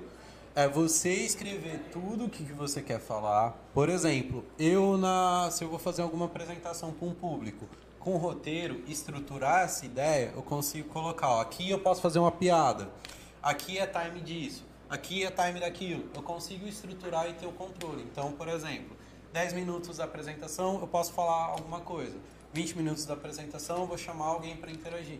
Você tem essas ideias estruturadas. Que, qual que é o o maior nosso problema? A gente não roteiriza. Isso tem professora de português que vai me agradecer. Mas quando a gente está fazendo redação, uma oratória, eu falo que é a mesma coisa que fazer uma redação. Você tem que ter uma abertura, que é a apresentação do tema, uma introdução, que é falar um pouquinho do time disso, da- do, que tá, do assunto que vai ser tratado, o desenvolvimento, que é falar especificamente do assunto, e concluir. Quando a gente vai fazer qualquer apresentação, seja ela na escola, ou seja ela uma redação, a gente tem muita ideia, onde que a gente não consegue colocar assim, ah, eu quero que esse ponto entre, esse ponto identificar no texto o que seria cada parte. Então, antes de fazer qualquer apres- apresentação que vai te ajudar a não gaguejar, estrutura. Põe essa ideia num papel. Eu quero falar disso, aqui é o ponto que eu vou apresentar, o que vai ser falado, que é a abertura. Aqui eu vou falar um pouco do tema, aqui eu vou falar especificamente do tema, aqui eu vou concluir. Beleza. Você roteirizou, tá tranquilo, tá salvo. Ah, gaguejei alguma coisa ou não. Seu colega pode continuar ou pelo menos você tem estruturado em que ponto você parou. Você não tem aquele delay, aquele branco. Mas será que tipo é possível você fazer lá, montar um roteiro enorme, gravar todo ele na cabeça, chegar na hora você não precisar de folha nem nada? Sim, cara, porque isso é com o tempo. Vamos falar assim, a maioria das apresenta a- quem faz a apresentação, nem sempre ele tem aquelas eh, cartilhas, aqueles cartãozinhos que são guias. E até aqueles cartão não tá toda a apresentação. Tá que nem um gancho, tá que nem um gatilho. Aqui é, é o momento que eu vou falar tal. Então ele usa como recurso. Mas fora isso, eu não preciso ter a, em mãos todo o meu roteiro elaboradão. Eu posso estar com ele enxugado, simples, e onde que eu vou trabalhar. Qualquer apresentação, vou voltar a falar, apresentação 2.0 não é mais aquela que o data show tá na tela, eu tô lendo o que está escrito. A apresentação não preciso disso, eu vou falar e ah, isso é só apenas um auxiliar para quem está assistindo. Então vamos falar assim, pessoal da produção que está vendo, se tivesse qualquer texto aqui e eu estivesse apresentando, eu tô de costa pro texto. Esse texto serve para quê? Se algum pedaço que eu falei eles se perderam, eles conseguem se localizar. Tá? Simplesmente isso, tá? Não é texto grande apresentação. Ou leitura. Apresentação não é leitura. E tipo assim, é, a pessoa só tipo pode gaguejar ou pode ter algum outro problema? Que nem eu te falei, ela pode gaguejar, ela pode travar, Pode suar às vezes. suar. É que a Monique não tá aqui. É que depois, quando vocês Eu, já- tiverem eu acho que eu já percebi isso. Quando vocês tiverem tempo, vocês podem perguntar até pra ela como que foi ela na minha primeira apresentação. Ela travava, ela saía tipo mancha no corpo, que era sinal que o corpo de, de tanta ansiedade, tanto, ela bloqueava. Então você sai, chegava a sair mancha vermelha no corpo dela. Uma vez ela quase matou do coração, tá? Porque nas minhas aulas tem um lema assim, ó. Pessoal, por acaso, se quando vocês estiverem apresentando, vocês darem uma tontura, achar que vocês vão desmaiar, vocês vão olhar pra mim e vai falar assim, Fernando, tô enxergando tudo preto. Eu vou até de preto pra facilitar. Já pra ver e falar assim, não, que aí eu, beleza, eu socorro. Apesar que até hoje ninguém desmaiou, então ninguém, não posso esculachar, o curso tá tranquilo, tá de boa. Todo mundo foi bem aproveitado. Mas o que, é que nem eu te falei, ela- eu já cheguei a ter aluno que tava fazendo a apresentação, ele ter crise e travar e não conseguir. Então, como que eu ensino ele? Ó, vamos procurar algum outro meio. Então, essa apresentação que você está fazendo, a início, ela tá te dando medo. Então, vamos transformar ela de outra forma? Vamos fazer de uma outra forma? Vamos pensar de um outro jeito? Aí você vai mudando. Mas, cara, travar, gaguejar, inicialmente, é normal. Você vai ter isso. Eu posso ir hoje apresentar, tipo, A, B e travar. Tipo, tem. é, Não sei se já teve ou tem, mas será que tem como apresentar de olho fechado? Por causa do medo da plateia ou. Então, Mas é cara... exercício, né? Você pode, só que eu, só que um exemplo que eu dei isso em EAD foi assim: é, se eu te colocar uma câmera, você consegue apresentar? Ah, eu, eu acho que sim. Por quê? Quero agora que você justifique sua resposta. Então, se for só eu e a câmera, eu consigo desenvolver. Beleza? Essa câmera, ela não pode estar sendo a filmagem, ela não pode estar reproduzir, sendo reproduzida para, vamos falar assim, 7 milhões de pessoas. Mas eu acho que no meu ver a câmera não te olha torto. Não tem reação. Mas sabe qual que é o pior? Quando você está fazendo pela câmera, você não tem a reação do público. Então, por esse, por falta dessa reação, você não sabe se está sendo bem claro, É. se está todo mundo entendendo. Então, por exemplo, até apresentar para câmera, pra câmera eu tenho trava, Igual, eu tenho bloqueios. igual o Instagram, as pessoas fazem stories. Tipo, tem. Tem gente, pessoa que tem facilidade de abrir o story e falar assim, aí galera, parceria, o lanche eu story de graça. Eu, eu tem mesmo. consegue, eu não. Eu, eu era muito tímido mesmo, muito. Peguei e falei, não, eu quero ser digital influencer, quero mexer com o Instagram. Aí eu ficava com medo das câmeras. Aí eu fui, postei um stories, fui vendo. Aí eu fui postando o outro. Aí depois fui pegando o hábito e agora eu não paro. Tipo, Um exercício legal que eu posso te passar, que nem você falou, é assim. Às vezes você quer fazer uma apresentação, você tá com medo de travar, testa ela antes. Testa ela como? Chama três amigos seus, apresenta. Vê qual que é o feedback, que eles entendam. Eles vão te zoar? Vão. Mas tem esse feedback. Pegou com três amigos? Apresenta para dois desconhecidos. Dois assim, dois tio, tia, que você não tem contato, ela puxa, chama, apresenta. Foi de boa? Destravou. Você vai criando esse desbloqueio. Entendeu? tipo você põe, você reunião põe um familiar. É teste. Você fez um teste, ou reunião familiar, reunião com os amigos, cara, você tá tendo um grupo social que você tá expondo sua ideia. Então, ó, às vezes você vai ter que falar mais claro, às vezes você vai ter que falar mais é, um pouco menos difícil. Vou te dar um exemplo. Eu, fa é, eu tenho que agradecer muito minha namorada, porque, por exemplo, ontem eu tinha que gravar, eu perguntei até pro Emerson se podia gravar um vídeo para postar no release. Eu não faço isso, eu não sei fazer isso. Aí o que, que aconteceu? Eu gravei três vídeos, mandei. Quem foi minha juíza foi minha namorada. Falei, ô, dá uma olhada aqui, vê o que você acha, ah, Fê, assim, eu acho que saiu assim, fala mais desse jeito. Aí eu fui melhorando, entendeu? Você pega esse feedback e você consegue aplicar, se é algo que você não tem um cotidiano de fazer. Beleza? Entendi. Ó, tem uma. Você era pra falar, mas eu não falo. Tá, É, vou mudar o assunto que você tá tudo bem. Tá? Vou falar da parte da RH. É, interessa muito pra Ixi, gente. lascou. A gente tá preenchendo lá o currículo. Ah, Tá escrito pretensão salarial. Posso pôr 5 mil? Ó. É. Vamos ser sinceros, a melhor resposta disso é a combinar. Por quê? Se você coloca, vamos falar assim, em regra, tá? Quando o cara coloca assim 5 mil e a proposta pro salário é 1.200, eu nem pego teu, não vai ser nem pego seu currículo. Então, é, é uma pergunta válida. Eu tenho isso de todos, de todos os adolescentes, tem hora que eu falo. Eu falo, ah, mas eu queria ganhar 10, eu acho que eu mereço 10. Por que eu não posso ganhar 10? Eu falei, tá perguntando. Ele olha e fala assim, ah, ele tá perguntando, tá sendo bom. Deixa eu falar que eu quero ganhar 10. A gente escuta isso. Só que a melhor resposta é a combinar. Por quê? É, você deixa de se frustrar e se for alguma proposta interessante, você vai receber. Ah, por quê? O que pode acontecer? Ah, você coloca lá que você quer ganhar 5, a proposta por 1.200. Então a pessoa, às vezes, você perde uma oportunidade de fala. E o que, que pode muitas vezes acontecer, tá? Às vezes, teu atual emprego, você recebe quatro. Um exemplo. Mantém, beleza. Só que você já está estagnado, você não vai crescer, você já está desgostado, você não está fluindo mais, você vê que não tem oportunidade. Está procurando novos desafios. Só que pelo tempo que você está nessa empresa atual, você consegue receber quatro. Para um mercado novo, você vai receber três. Então, se você coloca quatro, você já perde essa oportunidade, porque você nicha muito estilo. Então, por exemplo, o que você poderia ser contratado por três inicialmente? Vai ser um pouquinho menor, vai, só que daqui seis meses, um mês, um ano, um exemplo. Ele chega aos quatro, ou pode superar a expectativa que você tinha, você acaba deixando essa oportunidade de lado, porque você vai ficar nichado a um tipo de grupo de empresa de porte maior, que ela vai ter que ver se que seu currículo é interessante para essa vaga. E falando de currículo, você falou uma coisa que é bem interessante. Por exemplo, se você analisa algum dado ali, você já descarta o currículo. O que, é feito, como é feito esse descarte.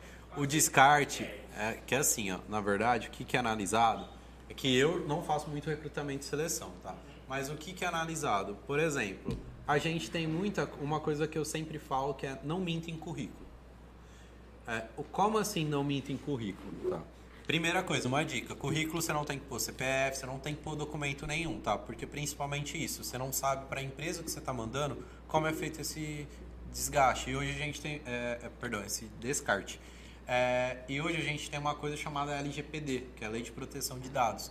Então, não é todos os meus dados que a empresa pode desculpa o termo, tá? Mas é cagar e andar pro descarte. Tem uma coisa muito importante. Então, tem muita empresa que ela cria um banco de dados. Um exemplo.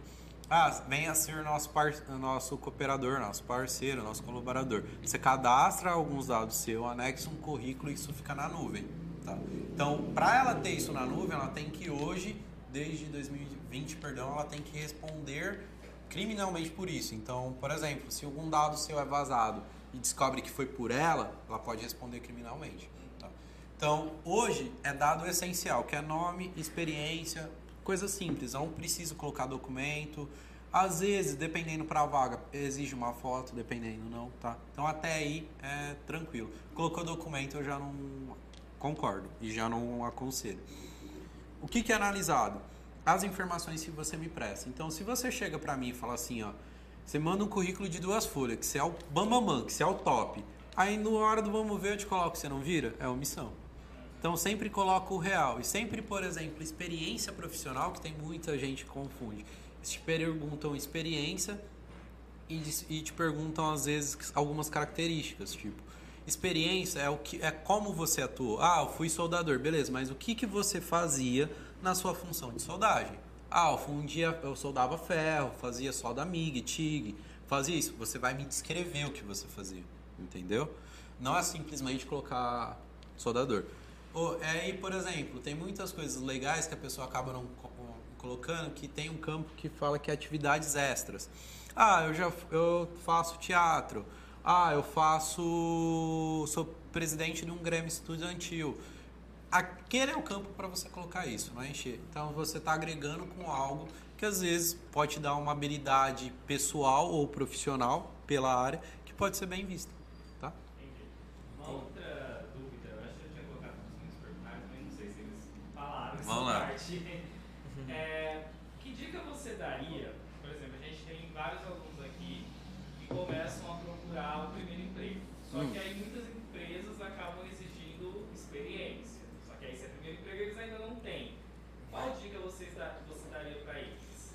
Então, o Brasil é complicado, né? Que ele fala assim, nossa, eu preciso contratar menor, só que eu quero menor com experiência. E não existe isso.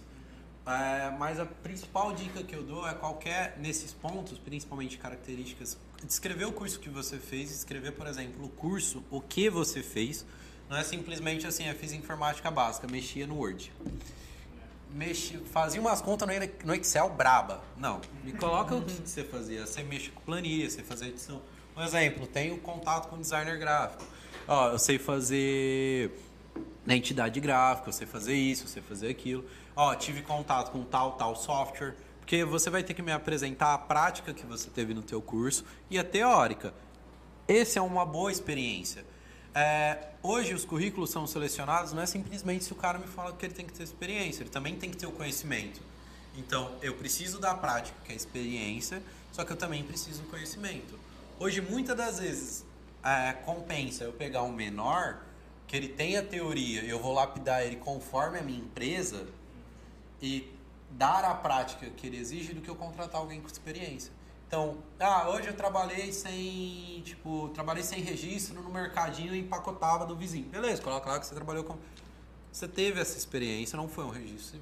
Se alguém na hora da entrevista sim, eu contratei, mas era um serviço que não era registrado. Eu tive esse contato, por ainda eu ser menor, atuei dessa forma. Então, é contar um pouquinho da tua vida, do que, que você já fez. Entendeu? Uma outra coisa também que eu acho que eles vão perguntar. Nós ia falar agora da. da é, como é que a gente fala? A entonação. né? A entonação vocal para não prejudicar a nossa voz. Tá, antes disso, rapidinho, Tá. só pra finalizar esse assunto aí, vocês partem pro outro. Tá. É, na hora da entrevista, né? Como eles ainda são menores, então não tem essa experiência de como chegar lá e tal. Que dica você daria para uma entrevista de emprego? Cara, você sempre chega não achando que tem alguém melhor que você, que é o exemplo que eu dei pra eles. Qualquer entrevista de emprego, isso acho que todo mundo já passou, vocês, até vocês que são mais velhos podem me corrigir se eu estiver errado. Mas quando a gente chega numa entrevista, a gente olha pro lado. Se a pessoa tiver um pouquinho caracterizado melhor ou diferente, a gente fala, vixe, perdi, esse cara é melhor que eu, né? Desanima. Até desanima, você fala, nossa, já perdi a vaca. Isso você se auto-sabota. Então vá pronto para dar o que você sabe. Então vá pronto, tranquilo. E se chegou, você viu que alguém tá bem, mal vestido, se ele tem cara que não entende mais ou entende menos. Gente, vocês estão lá para participar. Dê o seu melhor na hora da participação. Ah, eu tô nervoso. Mano, vocês vão ficar nervosos, vocês vão gaguejar. Se estiver muito nervoso, para, respira. A única coisa que vocês não podem fazer, tá? É perguntar assim, local de nascimento, vocês colocar Santa Casa. Aí vocês querem me matar.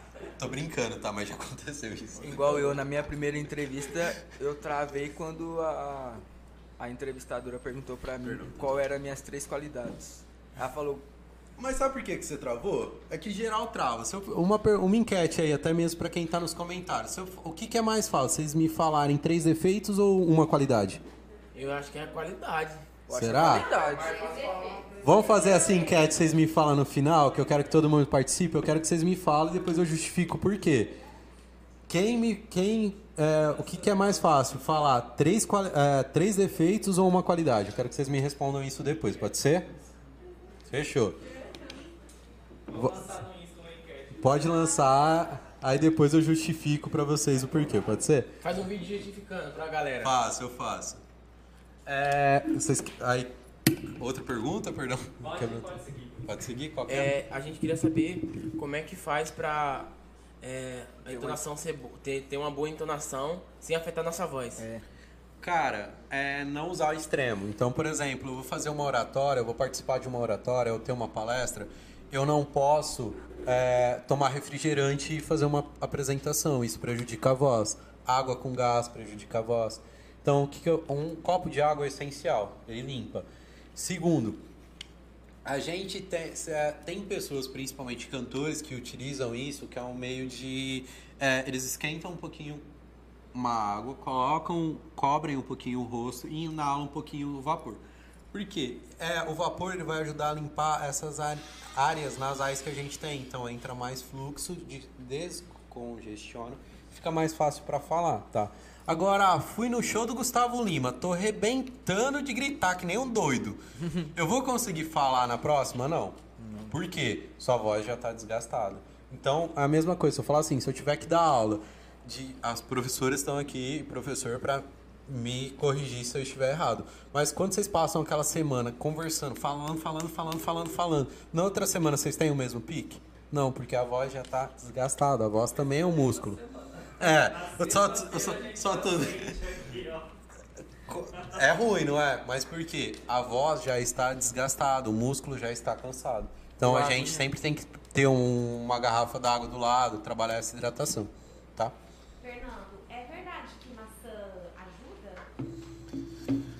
Ó, sim, porque tem a mesma condição que, por exemplo, o café atrapalha. O café ele faz mal. E olha que eu sou viciado em café. Não Eu, eu também eu Não, gosto eu de café. adoro, mas é, eu- larga minha, lasca minha voz, não tira meu café. Eu tomo mais café que água, acho. Ó, é que eu eu não lembro, eu não me recordo assim de cabeça, eu tenho isso até em, em aula. Eu tenho alguns alimentos que ajudam e prejudicam em questão de voz. Então, café eu sei que é um, que a Monique eu lembro que ficou até bravo quando eu falei que tinha que parar de tomar café. É, refrigerante, Não pode tomar antes dos podcasts, então. é, te complica, complica. Ainda bem que nem café eu gosto. É, por duas coisas. Isso, se Toma você assim estiver leite. nervoso, isso pode te dar, te dar uma reação nervosa. Então pode te gerar, por exemplo, um DUP, que é você ficar travado aqui, tá? Por conta do gás, porque tem contato com o ácido do seu estômago, que consequentemente você mais nervoso produz. É, desculpa estar lembrando que eu não sou nenhum nutricionista, eu não sou nenhum médico, posso estar falando alguma coisa, então isso foi contatos que eu tive, posso estar errado, tá? Não estou só, estou dando uma justificativa simples pro pessoal. Então são coisas que, por exemplo, pode prejudicar. Por quê? A tonalidade de voz, eu falo que é muito importante por dois motivos. Com ela eu consigo ter apego emocional com quem está me escutando ou e deixar a pessoa conseguir, me, é, conseguir escutar de uma forma mais clara. Eu falo, não preciso gritar. Eu vim de uma família baiana que adora dar uma- resolver uma treta na grita. Tipo, um grita mais alto que o outro. É legal, é, mas não dá pra conversar. Então é um gritando, pega lá a panela, você já. Mas, gente, tá um do lado do outro, você precisa, parece surdo. É, mas é legal, eu gosto bastante. Então, por exemplo, é, eu tenho as tonalidades que dão esse efeito. Então, se eu tiver com, por exemplo, se eu tiver que ter um apego emocional durante a minha apresentação, se eu tô com a voz mais cansada, às vezes eu não vou conseguir ter o mesmo resultado, tá? Então, o que que é o apego emocional? Às vezes eu vou falar com a voz um pouco mais mansa, mais tranquila, mais pausado, é, contando alguma história. Um, um personagem legal de oratória que faz isso é o Mário Márcio Cortella. Se vocês pegarem o vídeo dele, ele trabalha muito isso. Toda voz que ele fala, toda vez que ele vai fazer uma apresentação que tem um apego emocional, a voz dele é mais branda, é mais tranquila, mais pausada. É uma voz forte, mas é uma voz que faz te conectar com o enredo todo, entendeu? Entendi.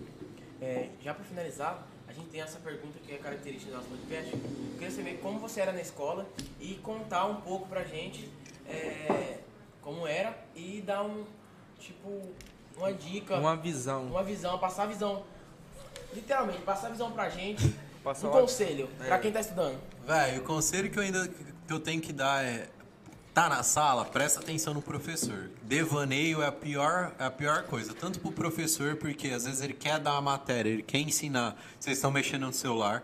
Então, eu escutava isso muito dos meus professores, que é assim, ó, quando o burro mais velho tá falando, os mais novinhos abaixam a orelha.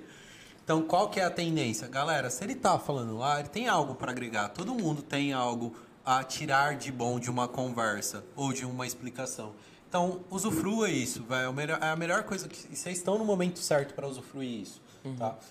Eu, Fernando, como prof- aluno, foi aquilo que eu, sempre, que eu falei no início, ó. Tipo, eu sou, eu era um aluno que era eu não era da turma do eu não terminei meu ensino médio na turma da frente, mas o professor tá explicando, eu vou prestar atenção, eu vou tentar entender, tá? Acho que a gente agradece. O Paulo, o diretor daqui, foi até um dos meus professores e até um cara que eu me inspirei para ser para dar esse tipo de aula desse jeito. E foi uma coisa que ele sempre falou. Ele falou assim: ah, velho, eu vou sentar, eu quero dar aula para quem quer aprender. E hoje vocês estão no momento de querer aprender. Porque é aquilo que eu falei, tipo, eu vim numa escola, uma escola é, pública, ensino público, e não é me vitimizando. Quando eu fui fazer o Enem, eu senti a diferença. O cara que sai do IFESP do IFESP sente a diferença. Então, isso não é uma, algo que eu tô falando assim, gente, vocês vão- a gente sempre vai ser um pobre coitado, a gente... Não, galera, velho, a oportunidade tá aí, estuda, rala, aproveita. Vocês estão com o professor, suga o que vocês têm que sugar, tira o que vocês têm que tirar. Velho, isso só vai crescer, fazer vocês crescerem, tá? É isso aí. É, e como você era na escola, na época da escola? Cara, eu, eu sofria bullying bastante até o sétimo ano. Depois eu comecei a zoar, aí ficou legal. Tipo. É, um uma zoava histó- o outro. Não, é, porque assim, tipo, até o sétimo ano eu já tive minha orelha presa dentro do armário da escola. Nossa, é, foi, é uma história legal, dá pra zoar porque é, é- é legal, é, engraçado. É, ó, vocês, é, acho que vocês perceberam, eu brinco com tudo, tá? Eu faço piada de tudo. Por quê? a vida já é muito difícil, a vida já é muito complicado. Então, lembra aquele sorriso que eu falei no começo? Se for toda hora pra eu ter que contar algo triste ou algum momento difícil que passou, vai, desanima. Então a gente tem que dar risada e ver um lado bom de tudo, porque sempre na pior coisa que tem existe um algo bom pra gente tirar. Então o que que aconteceu? Os caras lá estavam zoando e eu era, como era o franzininho, que era mais zoado, me cataram. Isso era até na escola Furlan, isso. Antigamente lá tinha uns armários. Aí que ca- no meu época de escola o cara catou, me socou dentro daquele armário. E o bobão aqui falou: não, é meter o pé, nós está lá fora. Eu fui e meti. No que, que eu meti o pé, eu pus minha cara para fora. Veio um, não vou usar a palavra, mas veio uma pessoa que era um pouco porte físico muito maior que o meu, mas deu uma ombrada na porta que a porta travou e fechou na minha orelha. Ficou muito vermelho, tipo, eu não parava de chorar. Tiveram que chamar minha mãe, foi mal com o ro- rolê do caramba, eu chorando, achei que eu ia perder a, a orelha. É sério, porque ficou muito vermelho, doía, latejava. Aí o que aconteceu? Do oitavo ano eu falei, mano, dá pra zoar. Ó, só que eu lembro que é uma zoeira. Eu volto a falar assim, é uma zoeira entre amigos e respeitando a integridade física de cada um, com também integridade é, social, essência. Então, o cara me sacaneava, eu também sacaneava ele lá naquela época. Então ele me zoava, eu zoava ele, ficava por isso mesmo. É, tenho orgulho 100% disso? Não. Eu acho que hoje eu poderia ser uma pessoa muito melhor, teria muito a evoluir se eu não tivesse sofrido isso. Tento melhorar sempre, mas tem hora que a mão, a mão da zoeira pesa. Fala assim, ah, Fernando, faz uma piada aí, vai. Você fala, não, vou perder um amigo. Ela fala, não, faz, faz, faz, faz, faz. É é meio complicado, tá? Mas eu, como aluno, eu sou assim. Eu gosto bastante dos professores, eu tenho que tirar bastante. Isso até em graduação, tirar bastante. Tudo que eu tenho que tirar ao máximo. Isso não é só com o professor, não, tá? Até com o pessoal que trabalha comigo, que eu tenho meu diretor, que ele é já é formado e tudo mais, tem hora que eu e ele desce o cacete, um brigando com o outro pra, pra tentar entender algo. Eu acho que é isso que cresce, tipo, eu expor a meu, a minha opinião, ele expor a dele, a gente entrar num consenso e meter bala, resolver o problema a partir disso. É isso aí. E pra finalizar, a gente tem um, um ping-pong. É um jogo de Bate e pergunta volta. e resposta rápida. Eu Fechou. pergunto pra você, você, só escolhe. cabeça. São duas, duas, duas opções. Contratar ou demitir? Contratar. Entregar currículo, cadastro, cadastro em sites de emprego. Cadastro em sites de emprego. Lidar com público ou escritório? Ah, os dois eu lido com o público. RH ou oratória? Gente, eu já falei que eu amo as duas, não me coloca nessa, nesse rolê, não. Senão, senão dá ruim. Aí, segunda-feira, meu aviso prévio da escola e do escritório. Pode não. Amo os dois. Falar, falar gesticulando ou falar sem muitos movimentos? Depende do estilo. Por quê? Dependendo da apresentação, eu preciso ter gesto para ter mais ênfase, dependendo não a necessidade. Então, a qual intu é o qual resultado eu quero alcançar. É, pessoas introvertidas ou extrovertidas? Gente, não parece, mas eu sou introvertido, tá? Em um rolê que eu não tô, que eu não me sinto à vontade, eu fico mais na minha. Então, quem é extrovertido 100%, eu pago pau. E o que, que é introvertido que eu não sei? Introvertido é aquela. Intra, introvertido. Ah, mas vamos, va- vamos, vamos desmistificar. Calma aí, calma aí. Eu não sei, ué. eu- Ah. Não, vai, não, vai, não vai perguntar? Todo dia a gente tem uma ótima surpresa nesse podcast. Não pode perguntar. Mas sabe que a questão? Ah. A gente manda isso antes. A gente fala, vocês fizeram tudo certinho? E a gente pede pra eles ajudarem. Ah. Aí eles me soltam uma dessa. Mas- Aí, aí, não, aí o meu chefe, todos os dias ele assiste podcast. Ele vendo isso, ele deve assim, parabéns. Emerson, você que dá aula pra ele, ó. Ó, tá, só que posso, de- posso defender. Posso entrar como advogado e defender ele agora? Um minutinho? Uma palavra não é muito usual mesmo. Não. Não, não, é o, eu ia desmistificar essa palavra, porque a gente tem ela interpretada de uma forma errada. O que, que vocês consideram como introvertido? Uma pessoa mais tímida, mais quieta. Uma Ah, pessoa então mais eu. retraída na dela que. Todo mundo sabe que é Vai. menos Tá. Ah, que- Não, agora é o melhor, calma. Mas ela é introver... ela é retraída na dela. E é assim, com todo mundo ou no ciclo social dela ela consegue conversar? Então, eu me considero uma pessoa introvertida e com os meus amigos eu pinto sério. Então não ro... Então calma aí. Ó, agora para desmistificar, então você é extrovertida, você não é introvertida. Porque o introvertido, independente do local, ele é travado. Então mesmo que ele tá com um amigo, ele vai ser aquele amigo que fica no canto, não conversa muito, fica parado e fica na dele. Então, às vezes a gente tem essa falsa sensação, porque a gente num local novo, porque a gente não tá acostumado, a gente fala, ah, eu sou introvertido. Mas numa relação de amigo a gente brinca, a gente zoa, a gente só falta colocar ele em cima da casa, jogar algumas coisas nele. Acontece tudo isso daí por baixo dos panos. Não falta jogar algumas coisas mesmo.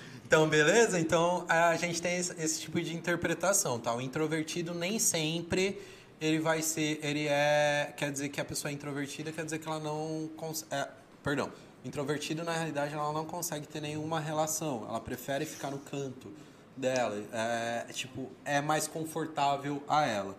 O extrovertido, ele pode ser extrovertido de forma geral ou de forma, ah, em alguns cantos ele fica mais recluso? Entendeu, xará? Agora eu entendi, fui defendido. Muito obrigado, Fernando. De né? nada, que isso. Depois eu mando a... Depois a Tati vai comer meu Não, rim. não, você fala só, depois ele pergunta toda reunião que ele leva fumo, vocês estão vendo? Depois ele pergunta por quê. Ah, é. Ah, não, mas aí, ó, você vai traumatizar ele. É o primeiro podcast dele. Calma. Nossa, já tô até vendo a próxima reunião. eu nem vou vir. Não, não, não, ó. Eu- ó. Gente, o João tá faltando. Ó, de coração, espero que você esteja apresentando o próximo podcast, hein? Eu quero ver isso, que é que nem eu falei, tipo, eu fiquei de cara quando eu vi a Monique apresentando, o Luiz apresentando, que é uma coisa que eu falo pra mim, é uma realização pessoal minha. É, eu falo assim, cara, eu não cresço e não me sinto realizado se um aluno fala assim, nossa, eu tive um curso com o Fernando. É, ele passa e fala assim, Fê, eu realizei meu sonho. Ou, Fê, eu consigo fazer isso que eu não conseguia. É ver essas pequenas conquistas de quem foi aluno meu tendo, pra mim é a maior realização. Por quê? É, o que, que eu penso? Eu falo assim, puta, eu fui um grãozinho de areia minúsculo que consegui contribuir e agregar algo para essa jornada. Então, é o que me faz mais feliz. Então, vendo o crescimento de vocês dois, nesse ponto, que é uma que foi minha aluna e outro que num curso específico e o outro que não foi, o nível que você está realmente me mata, o profe- esse professor aqui de orgulho. Vocês estão de parabéns. E você, achando que você saiu mal nesse podcast, saiu super bem, cara. Eu, no comecinho eu tava meio... Eu adorei, é sério. Eu achei que você... gente gostou, de verdade. Ele não me meteu, ele não tá metendo Miguel, não. Ele já apresentou uns outros, né? Eu só ainda não consegui ver o vídeo. Manda pra mim. Não, um que eu, que eu falei foi no Foi especial, de especial Halloween. de ano novo, mas Ah, eu tava vou- falando. Não, Vou já- querer ver, hein? Vou procurar, Vou já entrar no. Vou entrar, já sigo vocês no Instagram e tanto no. Você vai ver lá. Eu virei Tudo lá pro ladrão. Tava uma mesa cheia de doce assim no Halloween. Eu logo peguei ele por baixo aqui, ó, e dividindo com ele. Ô, no final eu fiquei sem doce, velho. Aí, ó, tá vendo? Não, tem que jogo. dividir. Mas vai, vamos aí. Desculpa, viu? Acho que eu tô enrolando a pauta, perdão. Próxima pergunta, falar baixinho ou falar alto? Ah, cara, eu nasci em, em família baiana, tem que pelo menos falar um pouquinho baixo, mas na, na, quando precisa dar uns gritos também é legal. Nossa, é da hora. Cala a boca! Minha mãe Tô assim, brincando, hein? É, currículo com foto ou sem foto? Depende. Pra qual área que a gente tá falando? Ah, uma área, vamos falar assim, executivo, foto. Uma área executivo, tranquilo. Trabalhar sozinho ou em grupo? Em grupo, porque ninguém cresce sozinho. Aprenda, o ser humano precisa ser social. É, aprenda, resultar, um bom resultado de um líder ou de qualquer coisa não vem dele, vem da equipe. Então, se você consegue é, ensinar, ajudar, tirar o melhor da sua equipe, você vai crescer cada vez mais. Você pode ser sozinho, você não vai conseguir ter o mesmo resultado que trabalhando em equipe. Claro. Porque elas sempre vão procurar que você evolua, tá? Então, mais um beijo, agradeço minhas equipes de trabalho. Nem pra nascer você nasce sozinho, tem que ter um médico Então, pra tirar. Mas você sabia que por... comentários que o pessoal do escritório falou que se você não dissesse que o escritório era o seu lugar favorito, Eu ia morrer. Ia dar não, amanhã. Ó, é, que, é que é assim, é que vocês não estão ligados à zoeira interna que tá antes de eu vir isso pra cá. Porque o que, que os caras estão me zoando? Porque assim, alguns dos- do pessoal do escritório sabe que eu dou aula, mas o pessoal não conhece esse meu lado. Então, do que, que eu já virei zo... O que, que já me ligaram hoje pra falar assim, Fernando, então, deixa eu ver se é bom mesmo na oratória. Fala um bagulho pra mim, me convence. Tá fora do. tá fora. Então amanhã eu já tô ferrado. Já vou ir trabalhar assim, no bad, só assim. A zoeira não tem fim, né? Amanhã é Colocar sexta-feira, uma carnaval, touca, tá de colocar boa. um capuz e trabalhar. Só vai, aceita. Só vai. Tem bastante foco, dá pra girar vários clientes. Ah, né? Vocês acham que não? Minha namorada acabou de mandar um aqui. Eu acabei de olhar ela com a carinha assim. Eu falei, nossa. Haja figurinha. figurinha. Eu falei assim, ó, você, você, você escolhe uma pessoa pra estar do seu lado, pra te apoiar. Ela me dá umas dessas. Ela fez comentário aí também. Ela te sacaneia. Eu olho pra cara dela e falo assim, nossa, mas te amo, viu, Bruna? Que registrado, tá? Se declare para a Bruna. Não te adoro. Não, não, Foco mas, na cara dele. mas uma coisa, mas uma coisa é séria, galera. Um- é, o que, que eu tenho que agradecer por conta da pandemia, até mesmo por dificuldades que eu passei ano passado. É, o Ravanelli, que é um puta amigo meu, é, que, tá com- que passou esses momentos comigo. A Bruna, que é minha namorada, que esteve do meu lado. Fora a demais colegas que estiveram, amigos. A Maria Eduarda, a Tayane, que estiveram comigo né, nesse passo, que era um momento muito difícil. Porque é aquilo, eu acho que o entrevistado da Grazi falou. Tipo, porrada, você toma direto. Saber levantar é muito complicado. Por isso que eu falo que o ser humano ele precisa ser sociável. Porque se não fosse tanta porrada que eu tivesse tomado no ano passado, se eu não tivesse eles do meu lado, velho, não sabia o que poderia ser um outro Fernando que estaria aqui. Um Fernando totalmente diferente. Então, hoje eles me mostraram a vida de uma forma totalmente diferente. Uma forma bem mais alegre do que eu já era. E é sobre isso. E tá, tudo certo. E tá tudo Rasta certo. pra cima. Então, né, rapaziada, vamos chegar no final de mais um podcast, hein? infelizmente. Calma aí, calma aí. A enquete antes já deu resultado, É, vocês e falta fizeram? uma pergunta importante aí no final do ping-pong. Tem uma Ah. pergunta. Esse aqui. Deixa eu falar. Hum, peraí que o roteiro aqui Vamos, deu uma... vamos brincar um pouquinho com o Fernando. Ih, lascou. Não, é aquela. Gente, eu já vou ser, já vou ser zoado amanhã. É, tava em outro. Pessoal, mandem as figurinhas do Fernando, depois amigos do direto, direto. Figurinha minha que, que é o que dá mais. Vocês vão mais me sacanear. A nossa pergunta é, por que de- deveríamos ter contratar? Porque simplesmente assim, eu procuro crescer junto com a empresa. É, mesmo que hoje eu tenha um sonho que é, por exemplo, dar consultoria em recursos humanos ou ter meu próprio escritório de advocacia, aqui acaba sendo um lugar ideal, tanto para eu aprender, tanto para eu crescer profissionalmente como pessoa, e é a chance que eu preciso para conseguir mostrar que eu consigo adquirir tudo isso e fazer a diferença.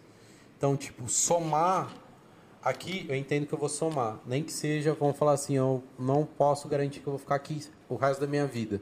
Mas o momento que eu tiver aqui vai ser, eu vou procurar me doar 100%. Porque assim, a gente tem que ter tesão e amor pelo que faz. E é o que eu quero ter aqui nessa empresa. É isso aí! Palmas pra ele! Valeu, galera. Vocês vão ver que convenceu é que tá graça. contratado. Tá contratado, pode começar amanhã. amanhã. Luiz, Ó, posso, colocar, posso colocar o... Ah, Luiz, a Bruna disse que ela tem figurinha até 2030. direto. Fia, minha foto de aniversário, eu tô lascado. Eu tô Sobre a enquete, Fernando, deu 90% é mais fácil falar dos defeitos. Tá, agora explicando por que é mais fácil falar isso, tá? Ah, desculpa, galera, só fazendo uma observação, também tem o Igor, tá? A gente passou distante um pouco, mas também é uma pessoa que mora no meu coração, tá? Passou direto.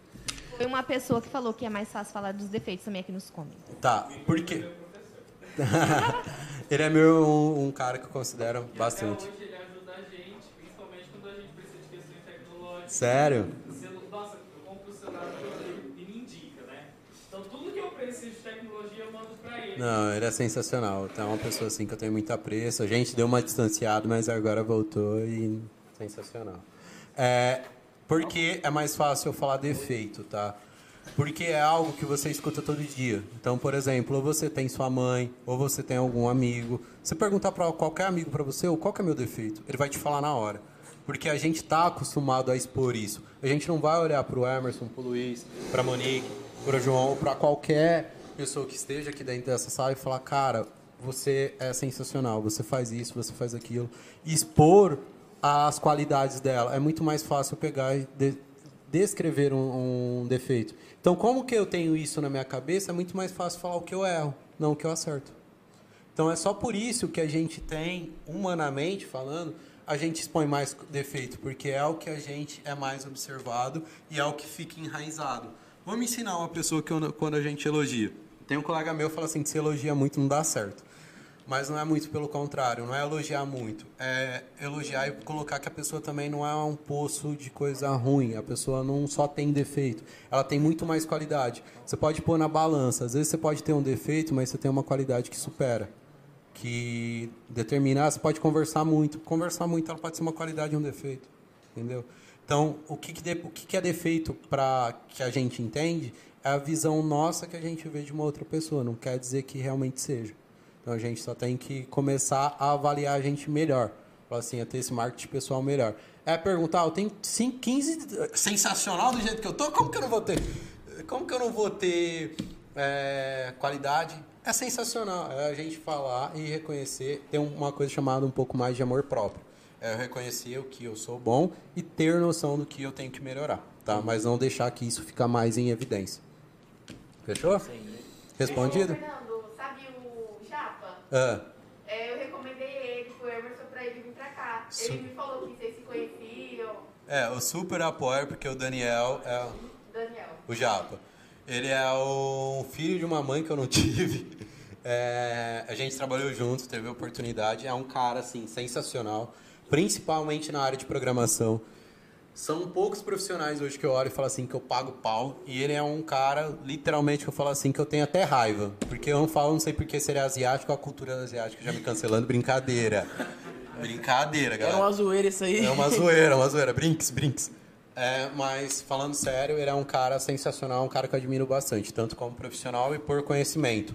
Ele consegue cativar você a querer saber mais. E principalmente que eu sou também movido por desafio. Ele fica me desafiando direto. Então, vocês terem ideia, eu comecei a jogar LOL porque ele falou que eu não tinha coordenação motora suficiente pra jogar. Aí eu falei, ah, não, aí ia dar na minha cara dos dois lados. Fernando, o Oi. Daniel acabou de comentar aqui, ó. Só estou aguardando um tempo na minha agenda, hein? Por aí, favor, Daniel. Ó, só vou te soltar um migué que esse tempo na agenda ele solta até pra mim, tá? Eu que sou irmão tenho que agendar esse pilantra. Você que não toma vergonha na sua cara, não. Daniel, coloca a gente aí. Ô, Dani, vem, velho. Você vai ser bem recepcionado. O pessoal aqui é de coração aberto e é muito legal. Super apoio e recomendo pra todo mundo. É isso aí. Certo? Certo? Agora sim, gente. Agora sim? É, para finalizar, queria, queríamos agradecer muito, muito, muito, muito. Teve muito a agregar ao nosso podcast, aos nossos alunos, aos nossos professores, a Tati, a Luciara, ao Emerson, a todo mundo. E é isso, gente. Mais um podcast finalizado. Eu agradeço a todos pela oportunidade de estar aqui apresentando, por estar aqui com o João, com o professor. Re reencontrei ele depois de anos. Muito obrigado por ter sido meu professor. Nós, junto, professor. É isso. É, um beijo no coração de todo mundo. Fiquem com Deus. é, que vocês possam agregar tudo que ele falou no seu dia a dia. E é isso. Ô, um louco. beijo. Deixa eu Tchau. falar, deixa eu falar também, meu filho. Ah. Vai que tem no banheiro, gente. Tá apertado. Mano, eu queria agradecer, primeira oportunidade. Primeira não, né? A primeira que eu abracei. Primeira de muitas, primeira de A muitas. primeira que eu abracei, realmente fiz acontecer. Parabéns. É, você me deu umas dicas, agora eu vou aperfeiçoar. Próximo podcast, quem sabe eu seja bem. Eu quero ver você presente. Então, vamos Macho. ver, né? Vamos Ah, ver. bom. O primeiro passo você já deu. O primeiro passo é mais difícil. Já deu o cara a tapa, agora O aceita os tapas e diretor vem. do projeto falou que quer ele presente, Nadou sim. agora pra morrer na praia? Não pode. Não, mas queria agradecer sua. Muito obrigado. Sua, como é que fala? Sua, pre- sua presença, sua dica também. Que isso, galera. É, vou usar essa dica pra tudo. Tudo, vou aplicar ele em tudo. Galera, ó, eu queria agradecer mais uma vez a oportunidade, tá? Peço desculpa se alguma brincadeira às vezes pode ser mal interpretada, não é intuito, tá? O intuito é sempre a gente levar um pouquinho com humor. É, e hoje é muito difícil a gente tentar fazer isso, porque às vezes pode ferir a essência de alguém e esse não é meu, meu pensamento, minha vontade, tá? E eu gostaria de que só ficar feliz se pelo um simples momento, se foi por um simples minuto, dois, dez, eu conseguir agregar algo à vida de vocês, tá? Eu me sinto muito realizado e muito feliz por estar aqui. Para mim é uma grande honra. E mais uma vez eu espero ter marcado a vida de vocês de alguma forma. Seja com um conselho, seja com uma experiência de vida e seja com uma ideia de crescimento para vocês, tá? Sou mu fiquei muito fã da turma, vocês têm uma energia muito legal, desde a produção aos caras que estão tá aqui me aturando, falar duas horas, que já viu que vocês falam, eu percebeu que eu falo demais. É, que isso, a... é isso que nós queremos. Não, vocês vão esperar 10 segundos, Oi. vai ter 3 horas, tá? Ah, tá. Então, é, é, retrospectiva, retrospectiva. É, é, o tempo de agradecer, né? Então, eu só queria... É, é o tempo de agrade agradecer... É. Não, agora eu vou agradecer. Ah. Ah, lindo! Para geral que acompanhou aí, podcast incrível, professor de oratória. É, espero estar tá aqui no próximo podcast. É, ô louco, é. Tem que revezar, gente. São muitas pessoas. Não, sim, mas. Os próximos. Vamos melhorar. Os, pró os próximos. Os próximos episódios. É, ah, Posso só finalizar com uma coisinha rapidinho? É que é muito bonito, olha esses olhos ah, Além de mais nada, eu só queria mandar um beijo pra minha mãe e agradecer por tudo que ela fez, pra ela, pelo meu tio, pela minha família, mas principalmente pela minha mãe, porque ela acaba sendo a referência profissional que eu preciso ter. Minha mãe acaba não tendo estudo, acaba não tendo nada, família simples, mas ela sempre me mostrou que ia ser uma mulher com garra, uma mulher para educar o filho e tudo mais. Tanto meu, isso, meus pais, sempre, como eu frisei, foi, vieram de uma é, origem simples, mas me mostraram que quer ter valor, quer ter critério. Então, hoje eu sou o profissional que eu sou, também gra agradecer a ela. Então, dona Marlene, você me mata de orgulho mesmo aí você brigando direto. Vai ter que aturar, hein? Uma baiana retada, ela é da Bahia também? Lógico, ela, é me, ela é baixinha e me dá tapa. É, encar, é, encarnação, é encarnação de nervosismo e teimosia na mesma pessoa. E é taurina ainda pra ajudar. É o ferrado. A famosa pincher. É. é. Ou oh, duro que ela com raiva ela treme também. Brincadeira, mãe. Tô brincando, te amo. Te amo, dona Marlene. E aí, era pra ser fofo. É inspiração, Nossa, não. inspiração. Oh, meu, meu irmão já chegou aqui em mim falando que eu vou apanhar chegando em casa. Não, eu amo minha família, amo meu irmão, amo todo mundo, que sem eles, volto a frisar, eles foram a base que eu precisava e só um último conselho que eu já encerro e paro de enrolar vocês. Pessoal, ó, eu era, eu não dava tanta importância assim para a família no começo. Mas hoje eu vejo que é algo muito essencial. Eu tenho, por exemplo, se eu tô nervoso, eu olho o roxinho ou minhas primas brincando, zoando, me enchendo o saco, fazendo qualquer coisa. É, é a minha bateria que me recarrega. Então, a família é muito essencial. Então, pessoal, mesmo que a gente pode ter a pior relação, ou que seja difícil, como eu não tenho, vamos falar assim, uma das melhores e nem uma das piores com minha família. Mas eu sou muito grato a todo mundo, principalmente a Tatinha e a Luísa, que são minhas priminhas, que são filhas como para mim. O Lipe e o Natan, que são pessoas, afiliados da minha mãe, que eu ajudei a criar. Então eu tenho esse apreço e quero sempre o melhor para eles. Meu irmão, que a gente não tinha uma boa relação, a gente só saía no soco e hoje assim, a gente se dá muito bem. E ele me mata de orgulho cada vez mais. É, meu tio, que sempre foi presente, meu pai, mesmo eu e ele tretando, e minha mãe, que foi sempre essa referência para mim. Eu amo todos vocês um beijão no coração, mesmo eu não falando isso direto, tá? Mesmo eu sendo uma pessoa mais fechada. Amo vocês, obrigado por tudo.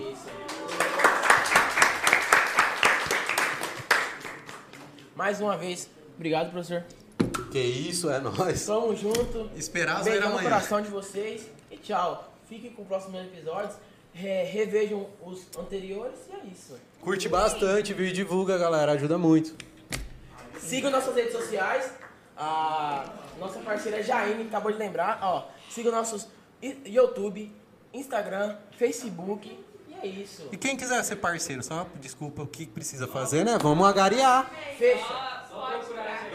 Então, pessoal, ó, todos os comércios de Sertãozinho e região, cara, vocês estão perdendo uma puta oportunidade se vocês não deixar passar não, hein?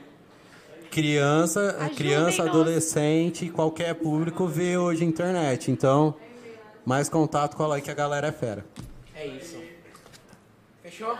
Beijão.